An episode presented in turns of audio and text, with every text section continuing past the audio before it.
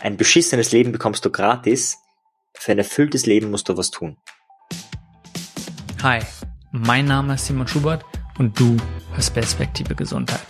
Der Podcast mit Andersdenkenden, Idealisten sowie Changemakern und ihren Geschichten, wie sie etwas verändern.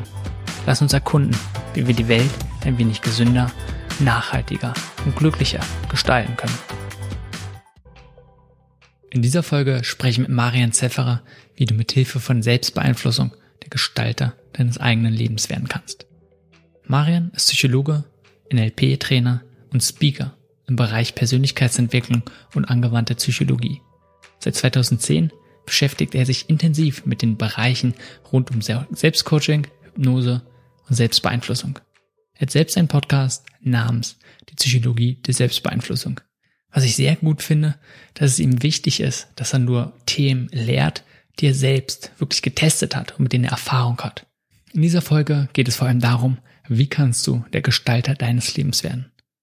Oder anders ausgedrückt, wie kannst du dir die Psychologie der Selbstbeeinflussung zunutze machen? Wie kannst du Hilfsmittel nutzen, um ein individuelles und ein einzigartiges Leben zu leben, um es selbst zu gestalten und nicht um gelebt zu werden? Lass uns damit beginnen, wie Marian schon früh mit Themen der Persönlichkeitsentwicklung in Berührung kam und ja, wie überhaupt zu dem Thema Selbstbeeinflussung kam. Also das erste, die erste Erinnerung ist mit elf. Da habe ich das Buch gelesen, das kennen wahrscheinlich viele, Denke nach und werde reich von Napoleon Hill. Und Napoleon Hill ist nicht, also da geht es nicht nur um Geld, da geht es auch um Persönlichkeitsentwicklung. Und das hatte damals den Grund, dass ich irgendwie viel Zeit alleine verbracht habe. Meine Eltern haben sich getrennt. Das heißt, ähm, ja, ich hatte viel Zeit alleine, irgendwie musste ich mich beschäftigen, ging es das nicht so gut, muss ich sagen. Und da war einen, eine Flucht, war einfach in die in Bücher zu flüchten. Und drei Jahre später habe ich das Buch in die Hand bekommen, da war ich im Buchladen und da war das Buch mit dem Titel Ein neues Leben in sieben Tagen von Paul McKenna. Und bei dem Titel merkt man schon, also da geht es einem nicht gut, wenn man sich ein neues Leben in sieben Tagen wünscht. Also ist zwar ein schöner Titel, aber angesprochen habe ich mich gefühlt eben, weil ich ein neues Leben haben wollte und weil mir das Leben äh, ja nicht so äh, lebenswert vorkam. Und da ist es losgegangen, das war ein NLP-Buch, das war ein richtiges Anwendungsbuch, also da hat es, weiß nicht, Dutzende Übungen gegeben, die habe ich alle gemacht und ausprobiert, die war total geil. Ich habe mich dann äh, drei Meter groß gefühlt, nachdem ich das Buch gelesen habe. Und ein paar Wochen später halt wieder genauso klein wie vorher. Aber trotzdem war es halt so der erste Start in, in die Richtung. Und dann habe ich angefangen, habe ich mein erstes Seminar mit 14 gemacht. Das war auch heute noch eines der teuersten Seminare. Das hat 700 Euro gekostet für zwei Tage. Also ich habe schon mehr Geld ausgegeben, aber für zwei Tage, das ist schon also 350 pro Tag. Das war wirklich teuer und habe da aber dann angefangen, eben verschiedenste Seminare zu machen, Rhetorik, Mediation, Lernen und relativ bald auch angefangen, das selber anzubieten unter Freunden am Anfang. Und so hat das Ganze dann seinen Lauf genommen, dass ich Psychologie studiert habe, dass ich eine NLP-Trainerausbildung gemacht habe und dass mich immer mehr interessiert hat, äh, wie kann ich das selber anwenden. Ich weiß nicht, wie es in deinem Bereich ist, aber bei mir ist es oft so, dass Menschen andere Menschen coachen wollen, dass äh, wenn man NLP macht, will man andere helfen oder andere beeinflussen. Und das viel Spannendere ist, als sich selbst zu beeinflussen. Also zumindest sehe ich das so. Und das war so irgendwie der, der Werdegang, das hat auch gedauert, weil vorher hat mich natürlich auch mehr das andere interessiert, also wie kann man Menschen beeinflussen, hat mich als Jugendlicher wahnsinnig interessiert. Und dann ging es halt immer mehr in, okay, wie kann ich die eigenen destruktiven Muster, und da gibt's genug, wie kann ich die auflösen? Ja, also ich kann deine Erfahrung auf jeden Fall teilen, dass sehr viel, also mir geht's ja genauso, mich interessieren die Themen, weil ich mich auch selbst in den Bereichen entwickeln möchte, darum resonieren die Sachen mit mir. Und darum gehe ich auch mal tiefer, aber natürlich, weil ich auch andere Menschen damit unterstützen möchte. Ansonsten von den Büchern, auch gerade Napoleon Hill, ist jetzt, ich denke, nichts, was typisch ist, was man mit elf Jahren liest. Äh, mm. So typisch ist. Wie siehst du es im Nachhinein? Denkst du, es hat einen großen Einfluss gehabt, dass du so früh damit in Berührung kamst? Und ja, was denkst du, wie groß war der? Hm. Also ich glaube, es war mit einer der, der größten Einflüsse. Also der, der, der Unterschied ist halt, ich, viele kennen so ein Vorher. Also, weißt du, da, die ersten 25 Jahre wurde man gelebt und irgendwie hat man dann Techniken kennengelernt, wie man sich selbst beeinflusst und dann hat man selber das Leben in die Hand genommen oder so. Oder irgendwie, ja, also dieses Vorher und Nach, also dieses Kennen, es ist für mich ganz schwer, weil das in der Zeit ist, also vor elf oder vor 14, da war ich so jung, da kann ich mich also nicht nicht erinnern, aber das ist so weit weg, weißt du, wie ich meine? Also ich habe in manchen Bereichen kein kein Vorher im Sinne von ähm, ich kenne das so, also ich kenne ich kenne das, dass man, dass jeder Mensch eine eigene Welt hat, eine eigene Wahrnehmung hat. Und das ist jetzt bei mir nicht so, dass ich mir da sage, ah ja, das weiß ich seit ein paar Jahren, sondern die Idee habe ich sozusagen mit der Muttermilch ein bisschen aufgenommen, also jetzt einfach von der nur die Idee, nicht, dass ich das immer leben kann. Das ist natürlich noch eine andere, ein anderer Punkt. Aber die Idee hatte ich schon sehr früh.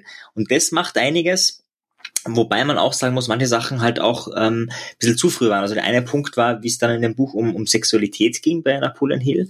Also da ging es dann darum, äh, gerade bei Männern und so weiter, dass das ein, ein ja, durchaus ein Scheitergrund sein kann, wegen Versuchungen und so. Und als Elfjähriger checkst du das halt natürlich nicht. Ja, ich dachte damals, okay, das ist halt ein altes, verstaubtes Buch. Ja, das ist heute anders. Ja, gut, jetzt weiß ich, äh, nee, das gibt's nach wie vor. Also braucht man nur irgendwie Zeitung schauen oder ja, also das gibt's immer wieder Skandale. Äh, aber das war halt natürlich nicht zugänglich für mich, also einfach so weit. Oder auch, ich habe mir dann mit 14 10 Jahresplan gemacht. Äh, aber es war auch ein bisschen zu früh, weil ich habe zwar den Plan gemacht, aber ich hatte natürlich nicht die Disziplin, da jetzt äh, täglich oder wöchentlich daran zu arbeiten. Also wir haben einfach ein paar Basics gefehlt an, an manchen Stellen. Das heißt, das hatte dann auch wieder Nachteile, weil wenn man sich, ich habe dann jedes Jahr eine Zielliste gemacht, manchmal mehrmals im Jahr, das geupdatet und ähm, es hat ein bisschen das Tun damals gefehlt und das hat natürlich auch das Zielsetzen ein bisschen negativ verankert. Also das hat nicht nur Vorteile. Ich finde, das ist eine, also passt sehr gut und beschreibt auch, finde ich, sehr gut die Situation von anderen Menschen. Weil bei dir war es jetzt sehr, sehr früh und du sagst gerade, dass dir viele Sachen gefehlt haben oder vielleicht auch ein Verständnis. Einerseits nicht definitiv, weil du vielleicht sehr jung warst. Andererseits, weil du dich einfach noch nicht mit den Themen beschäftigt hast. Und Leute, die erst jetzt anfangen, überhaupt mit Persönlichkeitsentwicklung, sage ich mal im Allgemeinen, denen fehlt es ja auch oft. Und darum sieht man dann, da finde ich, zeigt es sehr gut, dass es trotzdem sinnvoll ist, die ersten Schritte zu machen, sich damit zu beschäftigen. Und na klar, und gerade in einem Buch wie das von Napoleon Hill. Ich sag mal, das kann man alle paar Jahre lesen und wahrscheinlich wird man immer wieder neue Sachen daraus lesen und sagen, oh, das stand da drinne oder versteht man es aus einer ganz anderen Perspektive. Hm. Ja, also ich habe sogar mein erstes Buch habe ich jetzt, also das, also nicht das erste, aber ein neues Leben in sieben Tagen habe ich ja zweimal hintereinander gelesen. Also es war damals so, ich war in der äh, Buchhandlung, habe das Buch gekauft, habe äh, dann der Verkäuferin noch gefragt, habe sie noch gefragt, kann ich das auch in weniger als sieben Tagen lesen, weil das war so geplant in sieben Tagen. Und sie hat das Buch genommen, hat das angeschaut, hat mich kritisch beäugt und hat dann mir das Buch gegeben und gesagt, ja, also wenn Sie das auch so schnell verarbeiten können, dann können Sie es auch in weniger als sieben Tagen lesen. Und ich schnapp mir das Buch, laufe halt nach Hause und habe es halt in zwei Tagen verschlungen, weil ich, weil ich es wahnsinnig, was wahnsinnig begeisternd geschrieben ist. Und da hatte ich aber so ein schlechtes Gewissen tatsächlich, dass ich es dann einen Tag später in sieben Tagen gelesen habe nochmal. Genau. Und das, das kann ich nur empfehlen. Ja. Wenn du jetzt mal einerseits zurückdenkst, du hast ja schon gesagt, du hast gar nicht dieses Vorher und Nachher, aber vielleicht einfach mal so deine momentane Situation reflektierst. Was ist, was dich antreibt? Gibt es was, was du verändern möchtest oder verbessern möchtest? Oh, da gibt's eine, eine ganze Liste, was ich verbessern und verändern möchte. Also ich mache mir einmal im Jahr äh, auf der Winterhütte, wo ich mit meiner Verlobten gemeinsam bin, äh, mache ich mir eine Liste an Dinge, die ich alle, ähm, wie soll ich sagen, als unzulänglich empfinde oder verbesserungswürdig oder destruktiv oder wie auch immer. Äh, da kann ich jetzt nicht alle Punkte auflesen, weil die weiß ich jetzt auch gar nicht alle auswendig, das dauert ja oft ein bisschen. Aber da gibt schon einiges. Es ist ähm, gibt natürlich angefangen bei der Ernährung immer wieder Punkte, wo ich sage, ah, da könnte man was äh, verbessern. Jetzt nicht in diesem Optimierungszwang, also da bin ich gar nicht äh, zu Hause, äh, aber einfach so im Sinne von, ah, das ist einfach noch gesünder und äh, kann man schnell zubereiten oder so. Also das sind Kleinigkeiten. Und dann gibt es größere Dinge, ähm, wo ich sage, da kann man vielleicht noch einen besseren Hebel finden. Ja, also ein, ein Thema von mir ist ja auch, wo ich mich viel mit beschäftige, ist Prokrastinieren, also wie man äh, diese Aufschieberitis beenden kann und so. Und ich ne, nutze die Tools auch selber natürlich, aber manchmal denkt man gar nicht daran, äh, das zu machen. Und da suche ich natürlich immer Mittel und Wege, hey, wie kann man, wie kann man das noch besser in den Alltag integrieren? Wie kann ich das, ähm, was man tut, äh, noch besser einfacher und leichter umsetzen, nämlich gerade für Menschen, die auch einen 40-Stunden-Job haben, gerade ähm, wenn es eben nicht easy ist. Also wenn du jetzt Student bist und du dir leicht tust beim Lernen und keinen und finanziert wirst, vielleicht von Eltern oder vom Staat, dann ist es ja relativ einfach, sich zu verändern. Das ist ja jetzt keine besondere Leistung, sage ich mal. Ja? Aber wenn du jetzt einen 40-Stunden-Job hast und deine Ernährungsgewohnheiten ändern äh, willst, das erste Mal gar keine Informationen dazu hast, das ist schon, das ist schon Aufwand. Und das ist so, sind so aktuelle Themen, das noch einfacher und leichter zu machen. Ich weiß nicht, ob das jetzt deine Frage beantwortet, aber sonst stell sie nochmal. Ja, äh, würdest du dich als eine Person einschätzen, die probiert, Sachen besser zu machen? Ja, absolut. Also ich, ich scheitere da auch immer wieder. Ja. Mhm. Es geht ja um den Prozess. Darum geht's mir vor allem, dass man, dass du so guckst, wie machst du Sachen oder wie werden generell Sachen gemacht und dann einfach analysierst und schon, wie kann man es was besser machen. Dass einfach um diesen Prozess des Besserwerdens wird, des Lernens geht. Findest du dich da wieder? Ja, absolut. Also ich glaube, es ist auch die, also das wissen wir auch aus der Neurowissenschaften, dass das der Faktor ist, der BDNF, also dieses Brain Derived Nootropic äh, Factor, das heißt einfach nichts anderes als, dass das Gehirn lernt und Stoffe ausschüttet und sich neu vernetzt, neu verdrahtet, äh, neu, also neue Zellen auch geschaffen werden und so weiter. Und das passiert zum Beispiel eben, indem man Neues lernt, indem man irgendwo besser wird, dann wird das ähm, ausgelöst. Und wenn das sehr selten ausgelöst wird, dann entstehen Dinge wie Depression oder Burnouts oder ähm, auch Alzheimer könnte im weitesten Sinne eine Folge sein. Und ich glaube, dass das also maßgeblich für eine Gesundheit wichtig ist und äh, das kenne ich seit, seit spätestens seitdem ich elf bin, aber wahrscheinlich schon davor. Kinder sind da sowieso besser darin. Und das ist auch das, das Ziel oder die Idee, sich einfach jeden Tag mehr man selbst zu sein oder zu werden. Hm, ja, wobei es für mich noch zwei unterschiedliche Sachen sind, wenn du sagst, sich selbst zu werden oder besser zu werden. Aber ich denke auch, gerade wenn es darum geht, wie kann man was finden, wo man vielleicht zufrieden ist, wo man glücklich wird, vielleicht auch eine Arbeit, die, wo man wirklich engagiert ist, äh, da ist es wesentlich, einfach dieses Gefühl zu haben, man macht Fortschritte, man entwickelt sich vorwärts. Ich denke, es ist ein, einfach ein Prozess, der zum Leben gehört. Und zwei andere Sachen, die elementar sind, dass man das Gefühl hat, man hat genug Freiraum. Im Prinzip, man kann selbst, also Selbstbestimmtheit und das andere ist, man hat ein Gefühl von Bedeutung, also dass man was Bedeutungsvolles macht, von Purpose. Und diese drei Sachen, also mit noch dieses Gefühl, dass man ständig Fortschritte macht, sind maßgeblich dafür da, dass man zufrieden ist mit dem, was man tut. Mhm. Ja, kann ich nur unterschreiben. Okay, lass uns mal so ein bisschen weiter noch äh, aufs Gefühl gehen für, oder in das Thema Selbstbeeinflussung reingehen. Und Warum siehst du in dem Thema Selbstbeeinflussung, also warum ist es für dich so ein Kernthema geworden? Und vor allem, mhm. was verstehst du darunter? Also selbst, also ursprünglich habe ich ja die Kunst der Selbstbeeinflussung genannt, weil es eine Kunst ist meines Erachtens. Es ist keine Technik, es ist keine Methode, sondern es ist wirklich eine Kunst. Das heißt, äh, wenn du jetzt dir ein Bild anschaust von irgendeinem Künstler und du denkst, hm, äh, vielleicht äh, scheiße oder wie auch immer, jemand anderer kann es wieder total toll finden. Ja? Das heißt, nicht jede Methode funktioniert nicht bei jedem, es ist keine hundertprozentige Sicherheit, wir arbeiten mit Wahrscheinlichkeiten. Das ist mal der eine Punkt. Und der andere Punkt ist, warum es mein Thema geworden ist, weil es für mich das Zentrale ist. Das heißt, je mehr du dich selbst beeinflussen kannst, desto besser kommst du mit dir selber klar, desto besser kommst du in anderen klar, desto besser kannst du deine Ziele erreichen, desto besser kannst du aber auch äh, destruktive Muster, also auch dein Leid verringern. Das heißt, alles hängt im Endeffekt von dieser einen Fähigkeit ab, wobei diese eine Fähigkeit sich in mehreren Fähigkeiten natürlich gliedert. Also Disziplin ist zum Beispiel ein kleiner Punkt davon, ja, von vielen anderen.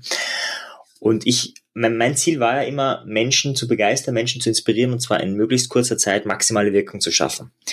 Und da bin ich eben genau bei dem Punkt hängen geblieben. Also nicht bei dem Punkt, wie kann ich vielleicht sprachlich mit Hypnose oder was mehr bewirken, sondern mehr bei dem Punkt, hey, wie kann jeder das für sich selber einfach tun und machen, ohne dass er jetzt jemand anderen braucht. Da gibt es natürlich auch Grenzen, ja, also manchmal macht es Sinn, sich einen Coach zu suchen, manchmal macht es Sinn, sich einen Therapeuten zu suchen, aber grundsätzlich, wie kann ich das Maximale da rausholen? Und im Endeffekt war es einfach so, dass ich selber halt obwohl ich eine NLP-Ausbildung hatte, obwohl ich äh, Psychologie studiert habe, obwohl ich ganz viele Zusatzausbildungen habe, immer wieder auch gescheitert bin bei bestimmten Dingen. Und da, da geht es wirklich um banale Dinge. Da meine ich jetzt nicht mal die ganz großen Dinge, sondern äh, so Dinge, dass äh, ich zum Beispiel mir die Gewohnheit, dass ich sehr schnell esse und sehr wenig kaue dabei.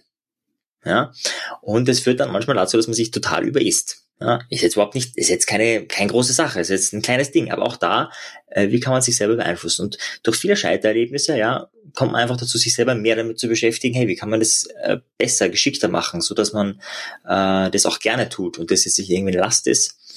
Und ja, so kam das dann irgendwie.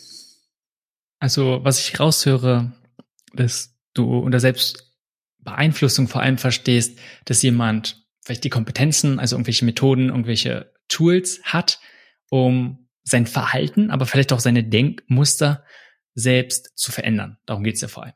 Also selbst zu gestalten in mhm. bewusster Art und Weise. Genau, seine Gewohnheiten, seine Denkmuster, auch die emotionale Struktur, das ist halt dann schon sehr tiefe Arbeit. Also ich gebe dir ein Beispiel, wenn du ständig mit Schuldgefühle reagierst, also wenn du wegen jeder Kleinigkeit Schuldgefühle hast, äh, das ist ja eine automatische Reaktion, da, das machst du ja nicht absichtlich, so hey, hätte, hätte ich gern Schuldgefühle, jetzt mache ich mir welche, das passiert unbewusst. Und auch da die Frage, wie kann man mit dem Unbewussten so arbeiten, selber, dass das eben nicht mehr da ist. Ja, also das wäre auch ein Thema. Also da bin ich ganz bei dir, das ist sehr, sehr ganzheitlich. Wo siehst du den Unterschied von Selbstbeeinflussung zu Selbstmanagement, falls du einsiehst? Mhm. Also Selbstmanagement sehe ich, also sehr ähnlich, aber da sehe ich mehr den Fokus auf, äh, wie kann ich sozusagen selber mein, mein Leben managen, wie kann ich auch, also auch Büromanagement gehört dann dazu, wie kann ich äh, die Ordnung so machen, dass ich schneller und besser arbeiten kann, gehört natürlich auch dazu, äh, den Zustand zu beeinflussen, das ist auch ein Teil der Selbstbeeinflussung. Selbstbeeinflussung sehe ich in dem Form noch weiter, dass er fast schon ins Therapeutische gehen kann, was ich bei Selbstmanagement so nicht sehen würde. Ja, also wenn du jetzt zum Beispiel ähm, nehmen wir an, du hast äh, so ein Muster, ein destruktives Muster, dass du immer mit Frauen zusammenkommst, die dich nach einem halben Jahr verlassen oder so. Ja? Da würde ich jetzt nicht sagen, dass das eine Selbstmanagementfähigkeit ist, das Muster aufzulösen. Ja? Aber es wäre eine Fähigkeit der Selbstbeeinflussung, zu schauen, wie komme ich auf drauf, einmal, woher habe ich das Muster überhaupt, aber dann vor allem auch das aufzulösen. Das heißt, Selbstbeeinflussung, also Selbstmanagement würde ich als einen Teil der Selbstbeeinflussung sehen, die aber darüber hinausgeht. So für mich hört sich das erstmal auch an, dass dann, also Selbstmanagement geht erstmal ganz klar damit, dass die Grenzen sind ganz klar verschwimmt. Und Selbstbeeinflussung mhm. ist meistens noch ein bisschen umfangreicher. So hört sich für mich gerade zumindest an. Und du hast davor schon gesagt, eigentlich, dass es für jeden relevant ist. Wenn du nochmal jemanden davon so überzeugen müsstest oder die Bedeutung von Selbstbeeinflussung oder das Potenzial darin für jeden hervorheben müsstest, wie würdest du es tun? Also ich würde sagen, ähm, denk zurück an die Steinzeit, zu einer Zeit, wo es noch kein Feuer gab, ja, und wo die Menschen so herumgelebt haben. Und Selbstbeeinflussung ist so der Moment, wo Menschen lernen, Feuer zu machen. Ja, das ist jetzt für uns heute vielleicht, hm, aber damals war das wow, das hat so viel verändert. Das hat, also musst dir mal vorstellen, du kannst abends auf einmal siehst du was, du hast Wärme, du, du musst nicht sterben im Winter und ganz viele andere Sachen. Das heißt, die Entdeckung des Feuers ja, hat ermöglicht, dass ganz viel mehr Kontinente, die vorher da konnte man nicht hinkommen, weil man einfach im Winter tot war. Ja, ohne Feuer geht's einfach nicht. Und durch das Feuer konnten ganz viel, viel mehr Kontinente entdeckt werden, auch äh, besiedelt werden. Und genauso ist es auch mit der Kunst der Selbstbeeinflussung. Wenn man das macht, ja, wird man neue Potenziale, neue Bereiche von sich selbst kennenlernen. Und das ist eine wahnsinnig spannende Reise, die ich nur jedem empfehlen kann. Wenn man denn dafür offen ist. Ja, natürlich, aber ich sag mal, was die, manche ähm, werden dazu gezwungen, früher oder später. Also ich habe ja auch ähm, im anderen Kontext schon gearbeitet, also im, im Zwangskontext, wo Menschen, denen es sehr schlecht geht, ähm, ja, dann aus irgendwelchen Gründen eine Umschulung finanziert bekommen oder wie auch immer, die kommen dann zu mir ins Training. Und ähm, ja, manche haben halt dann Burnout gehabt und wurden dann dazu gezwungen, sich mit dem zu beschäftigen. Ja, ist auch eine Möglichkeit. Die sanftere Möglichkeit wäre, sich schon präventiv sozusagen damit zu beschäftigen, um ein glückliches und erfülltes Leben zu führen. Deswegen, und genau das, was du gerade gesagt hast, ist, denke ich, der Punkt, dass man einfach mal überlegt, was möchte man? Und bei den meisten ist es, wenn man oft einfach mal hinterfragt, ähm, kommt am Ende raus, ja, jeder möchte irgendwie glücklich sein und gesund leben ist meistens äh, eine Grundlage, definitiv nicht das Ziel, aber eine Grundlage schon mal oder ein guter Weg, um langfristig glücklich zu leben. Und wenn man einfach Möglichkeiten der Selbstbeeinflussung benutzt, dann kann man seine Chance auch deutlich erhöhen. Einfach, ja, selbst gestalten und nicht irgendwie durchs Leben schwimmen und andere über das eigene Leben beeinflussen oder bestimmen zu lassen. Hm, ja, das hast du gerade sehr schön gesagt. Ja. Mein Vortragstitel heißt unter anderem, lebst du schon oder wirst du noch gelebt? Und genau das hast du jetzt gesagt. Also es fand ich schön, dass das, dass das so ankommt, ja. Ja, denke ich, ist ein mega wichtiger Punkt. Und da es ja eins der größten Potenziale für Selbstbeeinflussung oder generell für Persönlichkeitsentwicklung äh, für mich, dass man einfach, ja, wie gesagt, sich überlegt, was möchte man im Leben und was ist einem wichtig, worum geht's überhaupt?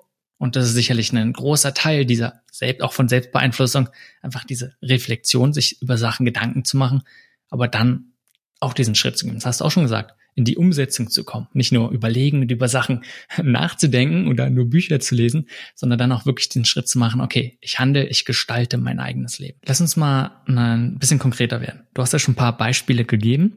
Du hast zum Beispiel bei dir mhm. gesagt, du merkst immer wieder, dass du zu schnell ist. Was jetzt sicherlich, ähm, mhm. ja, jetzt nicht das aller, die allerschlimmste irgendwie Angewohnheit ist.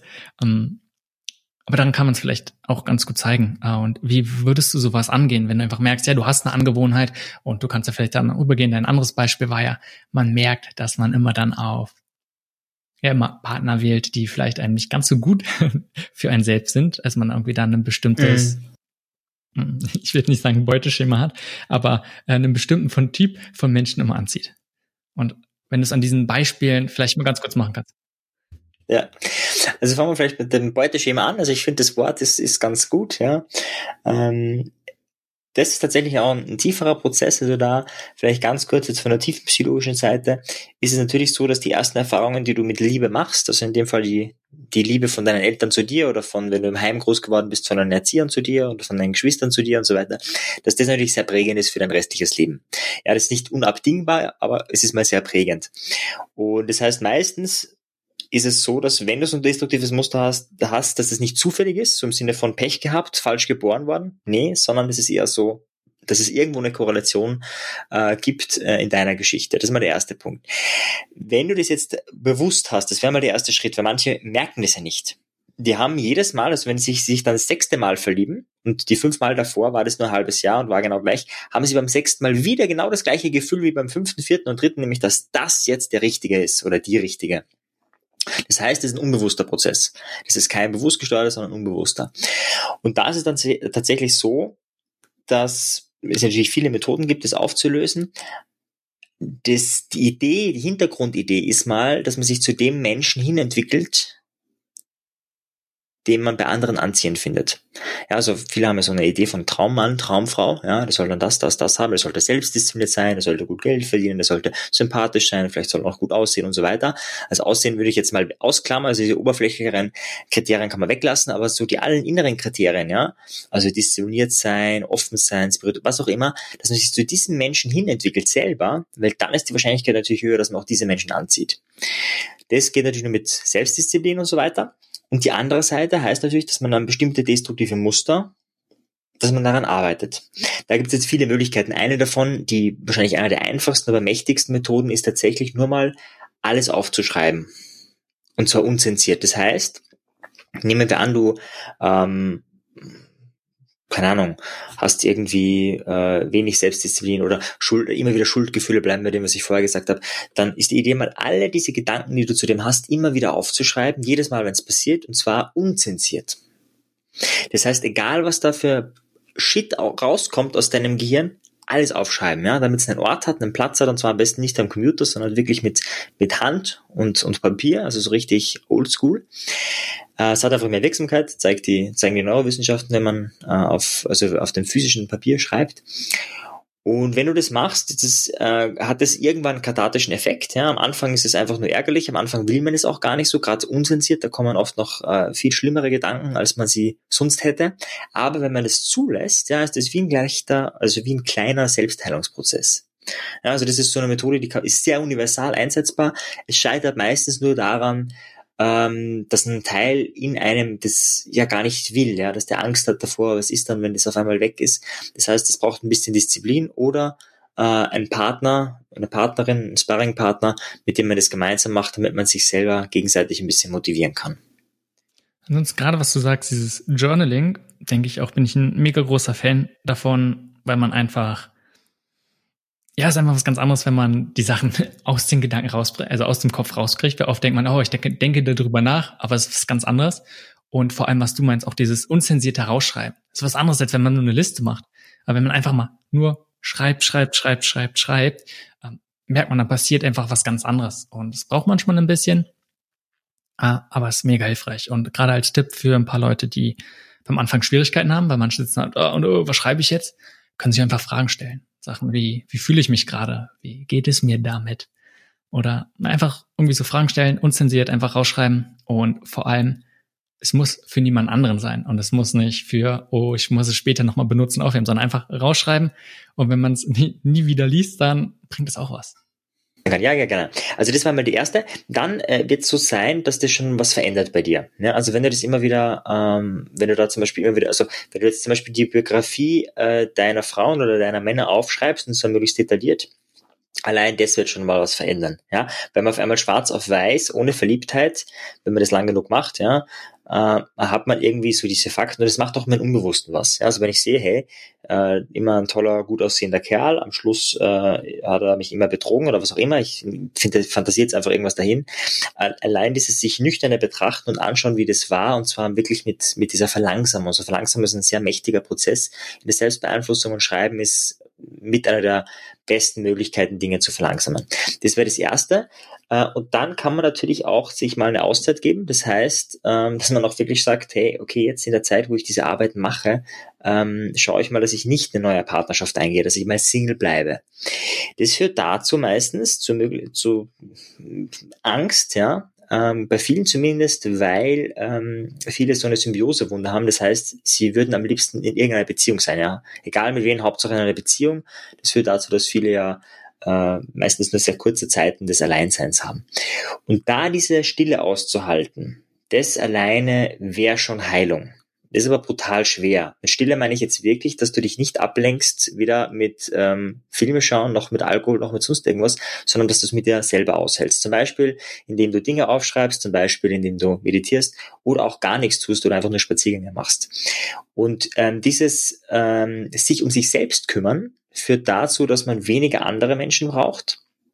Nicht gar nicht, aber weniger andere Menschen braucht. Das wiederum macht dich unabhängiger und das wiederum führt dazu, dass du eher einen Partner anziehst, der wirklich zu dir passt und den du nicht aus einem Mangelgefühl heraus anziehst. Also ich denke, an dem Beispiel sieht man ja viele Sachen sehr, sehr gut. Und ich bin davon überzeugt, dass die meisten Menschen, denen ist ja bewusst, dass wenn sie selbst ihr Leben gestalten können, wenn sie sich selbst beeinflussen könnten, dass es gut für sie wäre. Die Frage ist ja immer nur, wie mache ich das? Und das war jetzt ein Beispiel. Und bei vielen anderen Problemen, ja, sind es halt andere Sachen. Da geht man oder musste man vielleicht anders umgehen. Äh, können wir so ein paar globale, allgemeiner, wesentliche Prinzipien oder vielleicht auch Wirkungsmechanismen mal so ein bisschen ja. herausstellen? Ja, also ein wesentliches äh, Prinzip ist, das, worauf du deine Aufmerksamkeit richtest, verstärkst du. Das heißt, Fokus ist wie ein Laserstrahl, kann man sich vorstellen. Da, wo du hinguckst, und zwar ich jetzt aus ähm, eher nativen psychologischen und, und, aus der hypnotischen, aus der Hypnoszene, äh, finde da vor allem das Unbewusste wichtig. Also dein bewusster Fokus, ja, das ist nett, aber dein, der unbewusste Fokus, der ist immer spannend. Das heißt, ich beschäftige viel mit Methoden, wie kann ich unbewusst Fokus erzeugen. Aber das Prinzip bleibt gleich. Wenn ich ähm, mich darauf fokussiere, nicht zuzunehmen, fokussiere ich mich tendenziell eher darauf zuzunehmen. Ja, wenn ich mich darauf fokussiere, äh, abzunehmen, fokussiere ich mich darauf abzunehmen. Das ist mal das eine auf der bewussten Ebene. Das andere ist, wie kann ich mein Unbewusstes dazu einladen? Eine Methode dafür wäre, um jetzt vom Prinzip in, ins Detail zu gehen, sich bessere Fragen zu stellen. Wir wissen heute aus der Forschung, dass wenn du eine Frage gestellt bekommst, viele machen das ja mit dem Journaling, so Dankbarkeitstagebücher, das heißt, die fragen sich dreimal am Tag, wofür bin ich dankbar? Und heute wissen wir, dass wenn du dir diese Frage stellst und wenn du die auch aufschreibst zum Beispiel, dass sich dein Unbewusstes, ganz wichtig, dein Unbewusstes, du selbst kriegst es nicht mit, ja, aber dein Unbewusstes beschäftigt sich 20 Minuten lang mit dieser einen Frage. Das kann man messen im Hirn. Das heißt, wenn ich jetzt die Frage stelle, wofür bist du dankbar? Und du hast diese Frage aufmerksam gehört aber du beantwortest, beantwortest die vielleicht gar nicht vollständig, dann im Unbewussten geht's weiter und diese Frage wird beantwortet. Und das ist ganz wichtig, was du gerade sagst. Du selbst, das ist auch wieder der Punkt, nicht allen fällt nämlich was ein. Und das ist ganz wichtig, dass man sich bewusst wird. Selbst wenn du keine gute Antwort findest, hilft es, dass du dir diese Frage stellst. Alleine das wirkt schon und macht einen Unterschied. Genau, das wirkt und man kann es auch, also ich, ich merke es auch, ich, ich zum Beispiel jeden Abend, äh, habe ich einer meiner drei Fragen ist, was habe ich heute gelernt? Und es ist tatsächlich so, an manchen Tagen fällt mir nichts Besonderes ein oder, oder brauche ich relativ lang, dass mir da irgendwas einfällt. Und dann ist es so, dass meistens am nächsten Tag ich weiß, was ich am Vortag gelernt habe. Ja, also es ist immer so zeitversetzt. Diese Zeitversetzung wäre aber nicht, wenn ich mir die Frage gar nicht stellen würde. Ja? Also es dauert oft ein bisschen, bis die Antwort kommt. Ja? In dem Fall sind es halt so ungefähr 16 bis 18 Stunden, bis da meistens eine Antwort kommt. Und das ist ein unglaublich mächtiger Prozess, den die meisten verwenden, aber ins Negative. Ja, also wenn du äh, vielleicht schon gehört hast, warum muss immer das mir passieren, warum äh, ist es so beschissen oder so, das sind auch Fragen, die wirken genauso 20 Minuten später. Und da ist die Frage, welche Fragen willst du für dein Leben wählen? Geht es ziemlich ähnlicher wie mit Affirmation und du musst dir gar keine Fragen stellen, sondern du suchst im Prinzip Glaubenssätze raus, die du dann immer wieder wiederholst. ist ja ziemlich ähnlich oder gleiche Prinzip.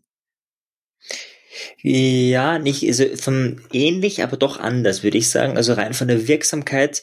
Affirmationen können wirksam sein, ja.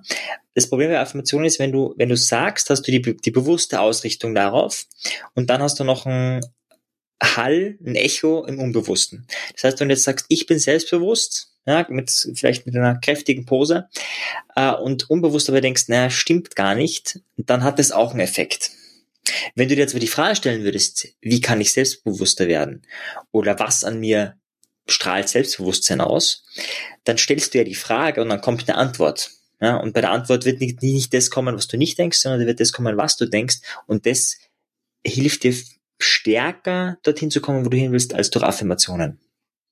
Hast du denn, hast du die Erfahrung gemacht in deiner Arbeit oder auch generell, dass du oder dass ja. die meisten Menschen wirklich mit Fragen bessere Ergebnisse hat? Weil so wie sie es anhört, ähm, es ist wichtig, beides, je nachdem, wie du deine Affirmation formulierst und genauso wie du deine Frage formulierst, weil wenn du die Frage doof formulierst, kann auch einfach sein, dass im Unterbewusst oder dass du so einfach innerlich ja eine doofe Antwort bekommst im Sinne von äh, ja keine Ahnung oder schaffe ich sowieso nicht. Mhm. Also ich habe absolute Erfahrung gemacht und natürlich, es, es gibt immer Unterschiede und Ausnahmen und also Affirmationen können wirken. Wenn Affirmationen, dann würde ich schon eher empfehlen, ähm, das zu machen, wie Tony Robbins das sagt, nämlich Incantations. Das heißt, du übersetzt sowas wie Beschwörungszauber ne? und meint nichts anderes, dass du nicht einfach sagst, ich bin selbstbewusst, sondern dass du deine maximale körperliche Energie reingibst. Das heißt, du würdest dann herumspringen, du würdest vielleicht auf deine Brust klopfen, du würdest wirklich Power und Energie reinbringen, deine Stimme würde dann anders reden, also wirklich so mit Drive das Ganze zu sagen. Äh, das führt dazu, dass du wirklich eine neuronale Rekonditionierung hinbekommst. Allein die Worte zu sagen, hat jetzt im Gehirn, ist, du musst dir vorstellen, das Gehirn ist immer interessiert daran, was ist wichtig. Und wichtig ist Intensität zum Beispiel. Ja, also ein leichter Schmerz oder so ein leichter Druck, Druck, das würde dir nichts tun, aber ein starker Druck, der dann zum starken Schmerz wird, da hast du sofort die Aufmerksamkeit. Und da ist es genauso, wenn du das nur sagst, ist das fürs Gehirn ziemlich irrelevant. Ja, also du brauchst echt viele Wiederholungen, damit es irgendwas bewirkt. Und wenn man dann schon Affirmationen macht, dann würde ich sagen, mach's richtig, mach's mit Power, mach's mit Drive. Äh, das kann man auch schreien, das kann man mit Musik, mit, ja, Musik machen oder mit anderen. Also das ist dann viel, viel effektiver. Ähm, oder eben mit Fragen, ja, also was einem dann lieber ist. Und wenn man jetzt so hört, gerade wenn wir jetzt viel über ähm, ja, Fragen, also auch über Affirmationen und sowas reden, geht es schnell in eine Richtung wie alles, äh, ja, wie zum Beispiel The Secret. Ähm, Buch kennst du ja sicherlich. Und hm, ja. da verstehe ich. Und sicherlich gehört es ja auch mit zur Selbstbeeinflussung. Und ich denke, der Grundgedanke ist auch wunderbar. Ich verstehe aber auch, dass viele Leute sagen, mm, ja, oder da einen Abstand, sag ich mal, einfach davon nehmen. Mhm. Und kannst du eine andere Seite zeigen von Selbstbeeinflussung, dass es nicht nur dieses Uh, und es ist absolut nicht negativ gemeint, aber für viele schienen es mhm. gleich sagen, oh, es ist alles so esoterisch und funktioniert bei mir sowieso nicht oder ist Quatsch. Ja, kannst du da vielleicht mal so eine Grenze vielleicht in eine andere Richtung zeigen? Denn so ist es ja absolut nicht. Auch du hast jetzt schon öfter darauf mhm. verwiesen, dass viele dieser Erkenntnisse, aus der, gerade aus der Psychologie, aus der positiven Psychologie, ähm, es in den letzten Jahren oder auch Jahrzehnten so viele Erkenntnisse, die das untermauern aber dass du einfach vielleicht noch mal so eine andere Richtung zeigst, in die es gehen könnte. Mhm. Gerne. Vielleicht ganz kurz äh, zu der Secret. Ich denke, da ist genau der Faktor, dass man sich aufs Bewusste zu viel fokussiert. Also ich finde The Secret super, auch das Konzept, die Idee. Das Einzige, was fehlt, ein bisschen das Unbewusste mehr zu programmieren. Das ist ein bisschen drinnen mit den Fragen, das ist ein bisschen drinnen mit dem Vision Board oder so. Aber wie gesagt, wenn ich unbewusst das Mangelgefühl habe, äh, dann habe ich das und dann muss ich das auflösen, damit ich das andere wirklich voll und ganz denken kann und wirklich anziehen kann. Also das ist, glaube ich, der Haken, den viele nicht mitbekommen. Und um jetzt deine Frage zu beantworten, da gibt es mehrere Möglichkeiten. Also eine davon ist zum Beispiel ähm, Negativitätsfasten. Das ist eine Methode, die habe ich auch, auch auf meiner CD erklärt. Das ist äh, einfach ja, eine Vier-Schritte-Methode, wie du nicht positiv denkst, sondern wie du mit negativen Gedanken anders umgehst. Und das ist genau die Idee, nämlich erstmal sozusagen sich dem zu entfasten, also das einfach loszuwerden. Ja, Heilfasten ist ja die Idee dahinter, drum der Name. Ähm, Heilfasten ist ja nicht zum Abnehmen da, sondern primär um den Körper zu entgiften in erster Linie und genauso auch dich selbst zu entgiften. Und da ist die Idee, der erste Schritt, das ist ganz primitive Achtsamkeit, könnte man meinen, mal wahrzunehmen, was ist. Also nehmen wir an, du hast einen Geschäftskunden und du hast das Akquisegespräch richtig versaut. Ja? Also du hast den Auftrag nicht bekommen und da ist jetzt auch nichts mehr zu machen äh, und du ärgerst dich richtig gehend drüber. Und das dauert, was ich, mehrere Stunden vielleicht und irgendwann denkst du dir, hey, was, ich will das jetzt loswerden und dann kommst du drauf, Negativitätsfasten anzuwenden. Dann wäre der erste Schritt, mal wahrzunehmen, was jetzt im Moment ist. Das heißt, das Akquisegespräch ist ja schon vorbei, du bist vielleicht schon zu Hause aber du hast ständig Bilder oder einen inneren Film, wie das abgelaufen ist. Du hast vielleicht auch so ein zusammenziehendes Gefühl im, im, im Bauch äh, und du hast vielleicht auch so eine Stimme, die dir sagt, hey du Depp, du kriegst es nicht hin. Das heißt nur mal achtsam wahrnehmen. Das ist der erste Schritt, der ist sehr wichtig. Wirklich wahrnehmen, was da alles gleichzeitig ist. Ja, also das wird viel länger dauern, als ich das jetzt in der Kürze da erkläre. Das Eine Sache, die ganz allgemein am wichtigsten ist. Also dieses beim Anfang überhaupt erstmal reflektieren und wahrnehmen, hört sich an, dass es für die allermeisten Situationen eins der ersten Sachen ist, die man machen sollte. Mhm. Also wahrnehmen absolut. Das Reflektieren ist ja dann für mich schon der zwei, also ein, ein weiterer Schritt. Äh, war, also die Buddhisten gehen ja zum Beispiel davon aus, dass wir ständig geheilt werden, dass wir nur so abgelenkt sind, dass es nicht passiert und dass Meditation nichts anderes ist, als sich nicht ablenken zu lassen und deswegen passiert Heilung in der Meditation. Ja, das ist so die ganz einfach gesagt von, von vielen äh, Meditationslehrern im Osten die Idee dahinter. Und ich glaube, da ist was Wahres dran, ja. Okay, voll gut. Lass mal zum Beispiel zurückkehren mit dem Fassen. Mhm, genau, mit Negativitätsfasten. Ja, als erster Schritt wahrnehmen, das ist der wichtigste Schritt und muss man schon richtig machen. Gehen wir davon aus, du hast das richtig, also du bist wirklich in dich gegangen und hast es wahrnehmen können. Dann wird der zweite Schritt, sich zu fragen, was ist die Botschaft? Das heißt, es ist jetzt vorbei, du kannst ja nichts mehr dran ändern, aber trotzdem kommen die Bilder hoch und ich gehe meiner Arbeit davon aus, das ist nicht sinnlos, das ist nicht destruktiv, sondern das hat irgendeinen Sinn. Das heißt, es gibt irgendeine positive Botschaft. Man kann sich auch fragen, was ist die positive Absicht dahinter. Auch hier nutzen wir schon wieder die Methode der Fragen, um gute Antworten zu bekommen. Und da kann man auch länger drüber nachdenken. Und jetzt, ich fantasiere einfach was dahin. Die Botschaft könnte sein, hey, äh, du hast dich nicht gut vorbereitet. Weil du dich nicht gut vorbereitet hast, ist das passiert, was passiert ist. Und das soll dir in Zukunft nicht wieder passieren.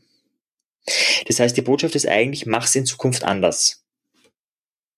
So, und wenn du das, diese Gedanken jetzt nicht hättest, dann würdest du es vielleicht beim nächsten Mal genau gleich machen. Das heißt, das ist die Botschaft.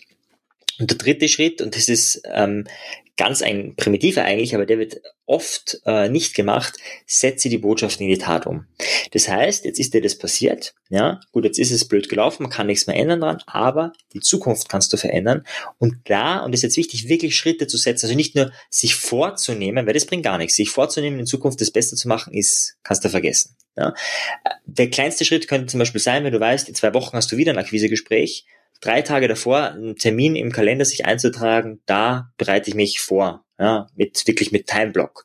Das, das wäre wirklich was tun, ja, dann hast du dir die Zeit freigenommen, das muss ja nicht sofort sein, das kann ja auch in der Zukunft sein, aber irgendetwas wirklich zu tun, was genau diese Botschaft umsetzt.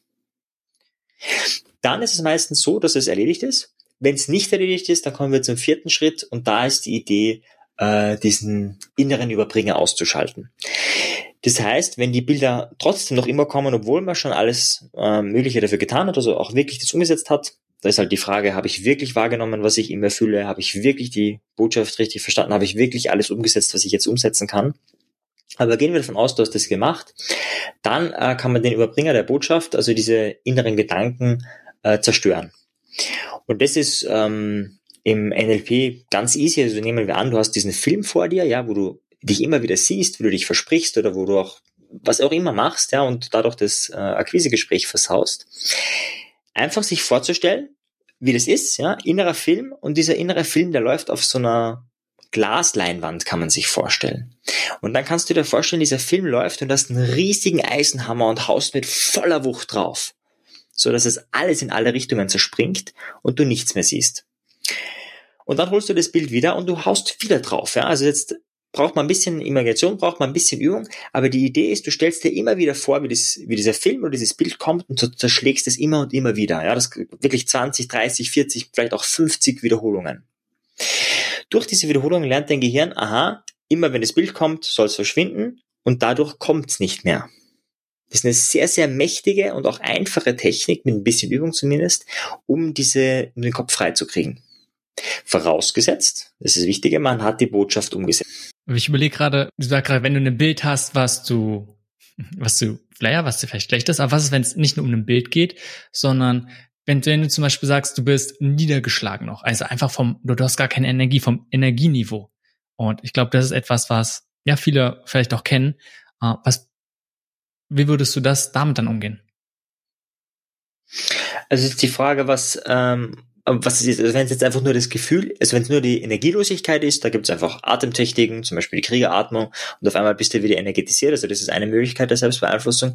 Wenn du jetzt aber meinst, okay, man hat einfach ein schlechtes Gefühl und man hat gar keine Bilder dazu, dann ist die Idee, also dann ist eine Methode zum Beispiel meditieren, um dieses, um diesen Überbringer auszuschalten. Das heißt, sich wirklich auf das Gefühl einzustellen, diese Niedergeschlagenheit zu fühlen und das halt wirklich 20, 30, 40 oder vielleicht sogar 60 Minuten zu spüren, sich darauf zu fokussieren. Ich habe das einmal gemacht, ich gebe dir ein konkretes Beispiel, da habe ich mit meiner damaligen Freundin extrem gestritten und ich war mir ganz, ganz sicher, ja, sie ist schuld, ja, also das war also muss verrecken, das war ganz klar. Dann ist sie halt spazieren gegangen, wir haben es nicht miteinander ausgehalten und ich habe in der Zeit, weil ich nichts Besseres zu tun hatte, habe ich gedacht, okay, dann meditiere ich jetzt halt. Und dann habe ich eine halbe Stunde meditiert und danach bin ich aufgewacht, also nicht aufgewacht, danach, ja, bin ich schon irgendwie aufgewacht, nämlich aus dem eigenen Film. Und zwar nicht auf dieser logisch-analytischen Ebene, weil die bringt meistens nicht so viel. Also wenn du jetzt denkst, logisch, ja, ja, ist, hat ja jeder seinen Anteil, bla bla, oder irgendein Psychotalk, bringt meistens nicht so viel, sondern die, die Gefühlsebene, vorher war nämlich Wut da, war weg. Und zwar nicht, weil, weil ich es mir schön geredet habe, sondern weil ich auf einmal das irgendwie ganzheitlicher sehen konnte und das Gefühl weg war. Das heißt, gerade wenn es um Gefühle geht, finde ich Meditation einer der effektivsten Mittel. Ja, wie gesagt, man muss es ein bisschen üben natürlich. Das kann man jetzt nicht, wenn man es gerade braucht, das erste Mal verwenden. Da muss man vorher ein bisschen Übung rein investieren. Aber wenn man es kann, dann ist es extrem effektiv äh, und kann diese Gefühle einfach bereinigen. Ist was ganz Wichtiges, was du gerade gesagt hast, finde ich, dass man einfach mit dem rein logischen Nachdenken an vielen Punkten nicht weiterkommt. Ähm, entweder, weil es gar nicht darum geht, weil es dann nicht unbedingt mit Logik hm, greifbar ist oder nur begrenzt. Ähm, andererseits dann, weil einfach in vielen Situationen ja unsere Fähigkeit dann logisch nachzudenken halt deutlich eingeschränkt ist. Und da finde ich es interessant, dass du zum Beispiel sagst, ja, jetzt wäre Meditieren gut, genauso deine Freundin ist damals spazieren gegangen. Äh, und beides finde ich sind gute Sachen, da muss man so gucken, weil ich finde auch in vielen Situationen ist einfach gut, Abstand zu gewinnen. Und da ist dann einfach mal rausgehen in die Natur und ein bisschen laufen. Äh, und dann kann es dann vielleicht auch unterbewusst passiert, dann arbeitet ein bisschen was dran, aber man ist einfach im Moment und denkt nicht unbedingt darüber nach. Also das hilft mir zumindest sehr. Hm. Ja, also ich denke auch, wie du sagst, es hat, also es gibt ja so viele Facetten der Selbstbeeinflussung. Spazierengehen hat einfach eine super Wirkung, weil du hast erstens frische Luft, du hast zweitens Bewegung und drittens hast du meistens auch noch durch die Natur, wenn du die Natur da ist, einen beruhigenden ähm, Effekt auf dem Nervensystem. Erstens, weil Natur meistens grün ist, das wirkt beruhigend und weil die ganzen Pflanzen ja auch äh, Terpene und andere Dinge ausstrahlen, die dein Immunsystem stärkt, die deinen Körper stärken. Das heißt, das ist eine eigentlich ein extrem mächtiger Hack, ja, der dich sehr stark beeinflusst und aber im ersten Moment total primitiv klingt, wie spazieren gehen. Aber so ist ja meistens, oder? Die meisten Sachen hören sich ziemlich banal an und ja. einfach und erst wenn man sie dann wirklich macht und was erstmal auch wenn man sie mehrmals macht, dann kommt die wahre Wirkung zur Geltung. Mhm.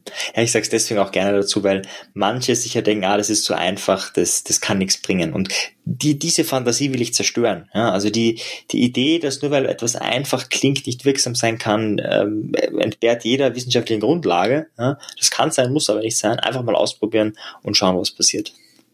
Ja, das ist auch eine ja, mega interessante Sache. Genau diese Punkt sehe ich, also gerade bei gesundheitlichen Themen ist ja genau das oft also wo auch einfach die Basis erstmal da sein muss, wo die grundlegenden Sachen erstmal wichtig sind. Und da es ist auch viele Sachen sind sehr, sehr, sehr simpel, aber es heißt nicht, dass sie einfach umzusetzen sind. Und ich finde ein mega gutes Beispiel einfach meditieren, weil es ist mega simpel. Setz dich mal hin und probier einfach nur im Moment zu sein. Also simpler geht's ja eigentlich gar nicht. Einfach mal nur sein. Mhm. Einfach ist es definitiv nicht. Mhm. Genau, du sagst es wunderschön formuliert. Also so ist es und das kostet auch oft Motivation und Willenskraft. Die kann man auch trainieren. Und ja, das ist so die Idee. Um, ähm, was du gerade auch sagst, Selbstdisziplin äh, ist mega wichtig, auch gerade wenn es um gesundheitliche Themen geht. Und da würde ich gerne auch gleich nochmal raufgehen auf so ein paar spezifische gesundheitliche Themen. Aber gerade dieser Punkt Disziplin. Weil oft ist es ja so, man nimmt sich etwas vor und ja, dann klappt's doch nicht. Und die meisten denken, ja, sie bräuchten einfach mehr Disziplin oder sie bräuchten mehr Willenskraft. Äh, denkst du es auch? Und ja, oder wie denkst du darüber? Also ich kann das nur empfehlen. Also es gibt ja Menschen, die haben das einfach sehr früh mitbekommen, vielleicht weil sie eine Leidenschaft für Schach haben und gemerkt haben, um gut zu werden, müssen sie viel trainieren und das ja geht dann auch in andere Lebensbereiche über.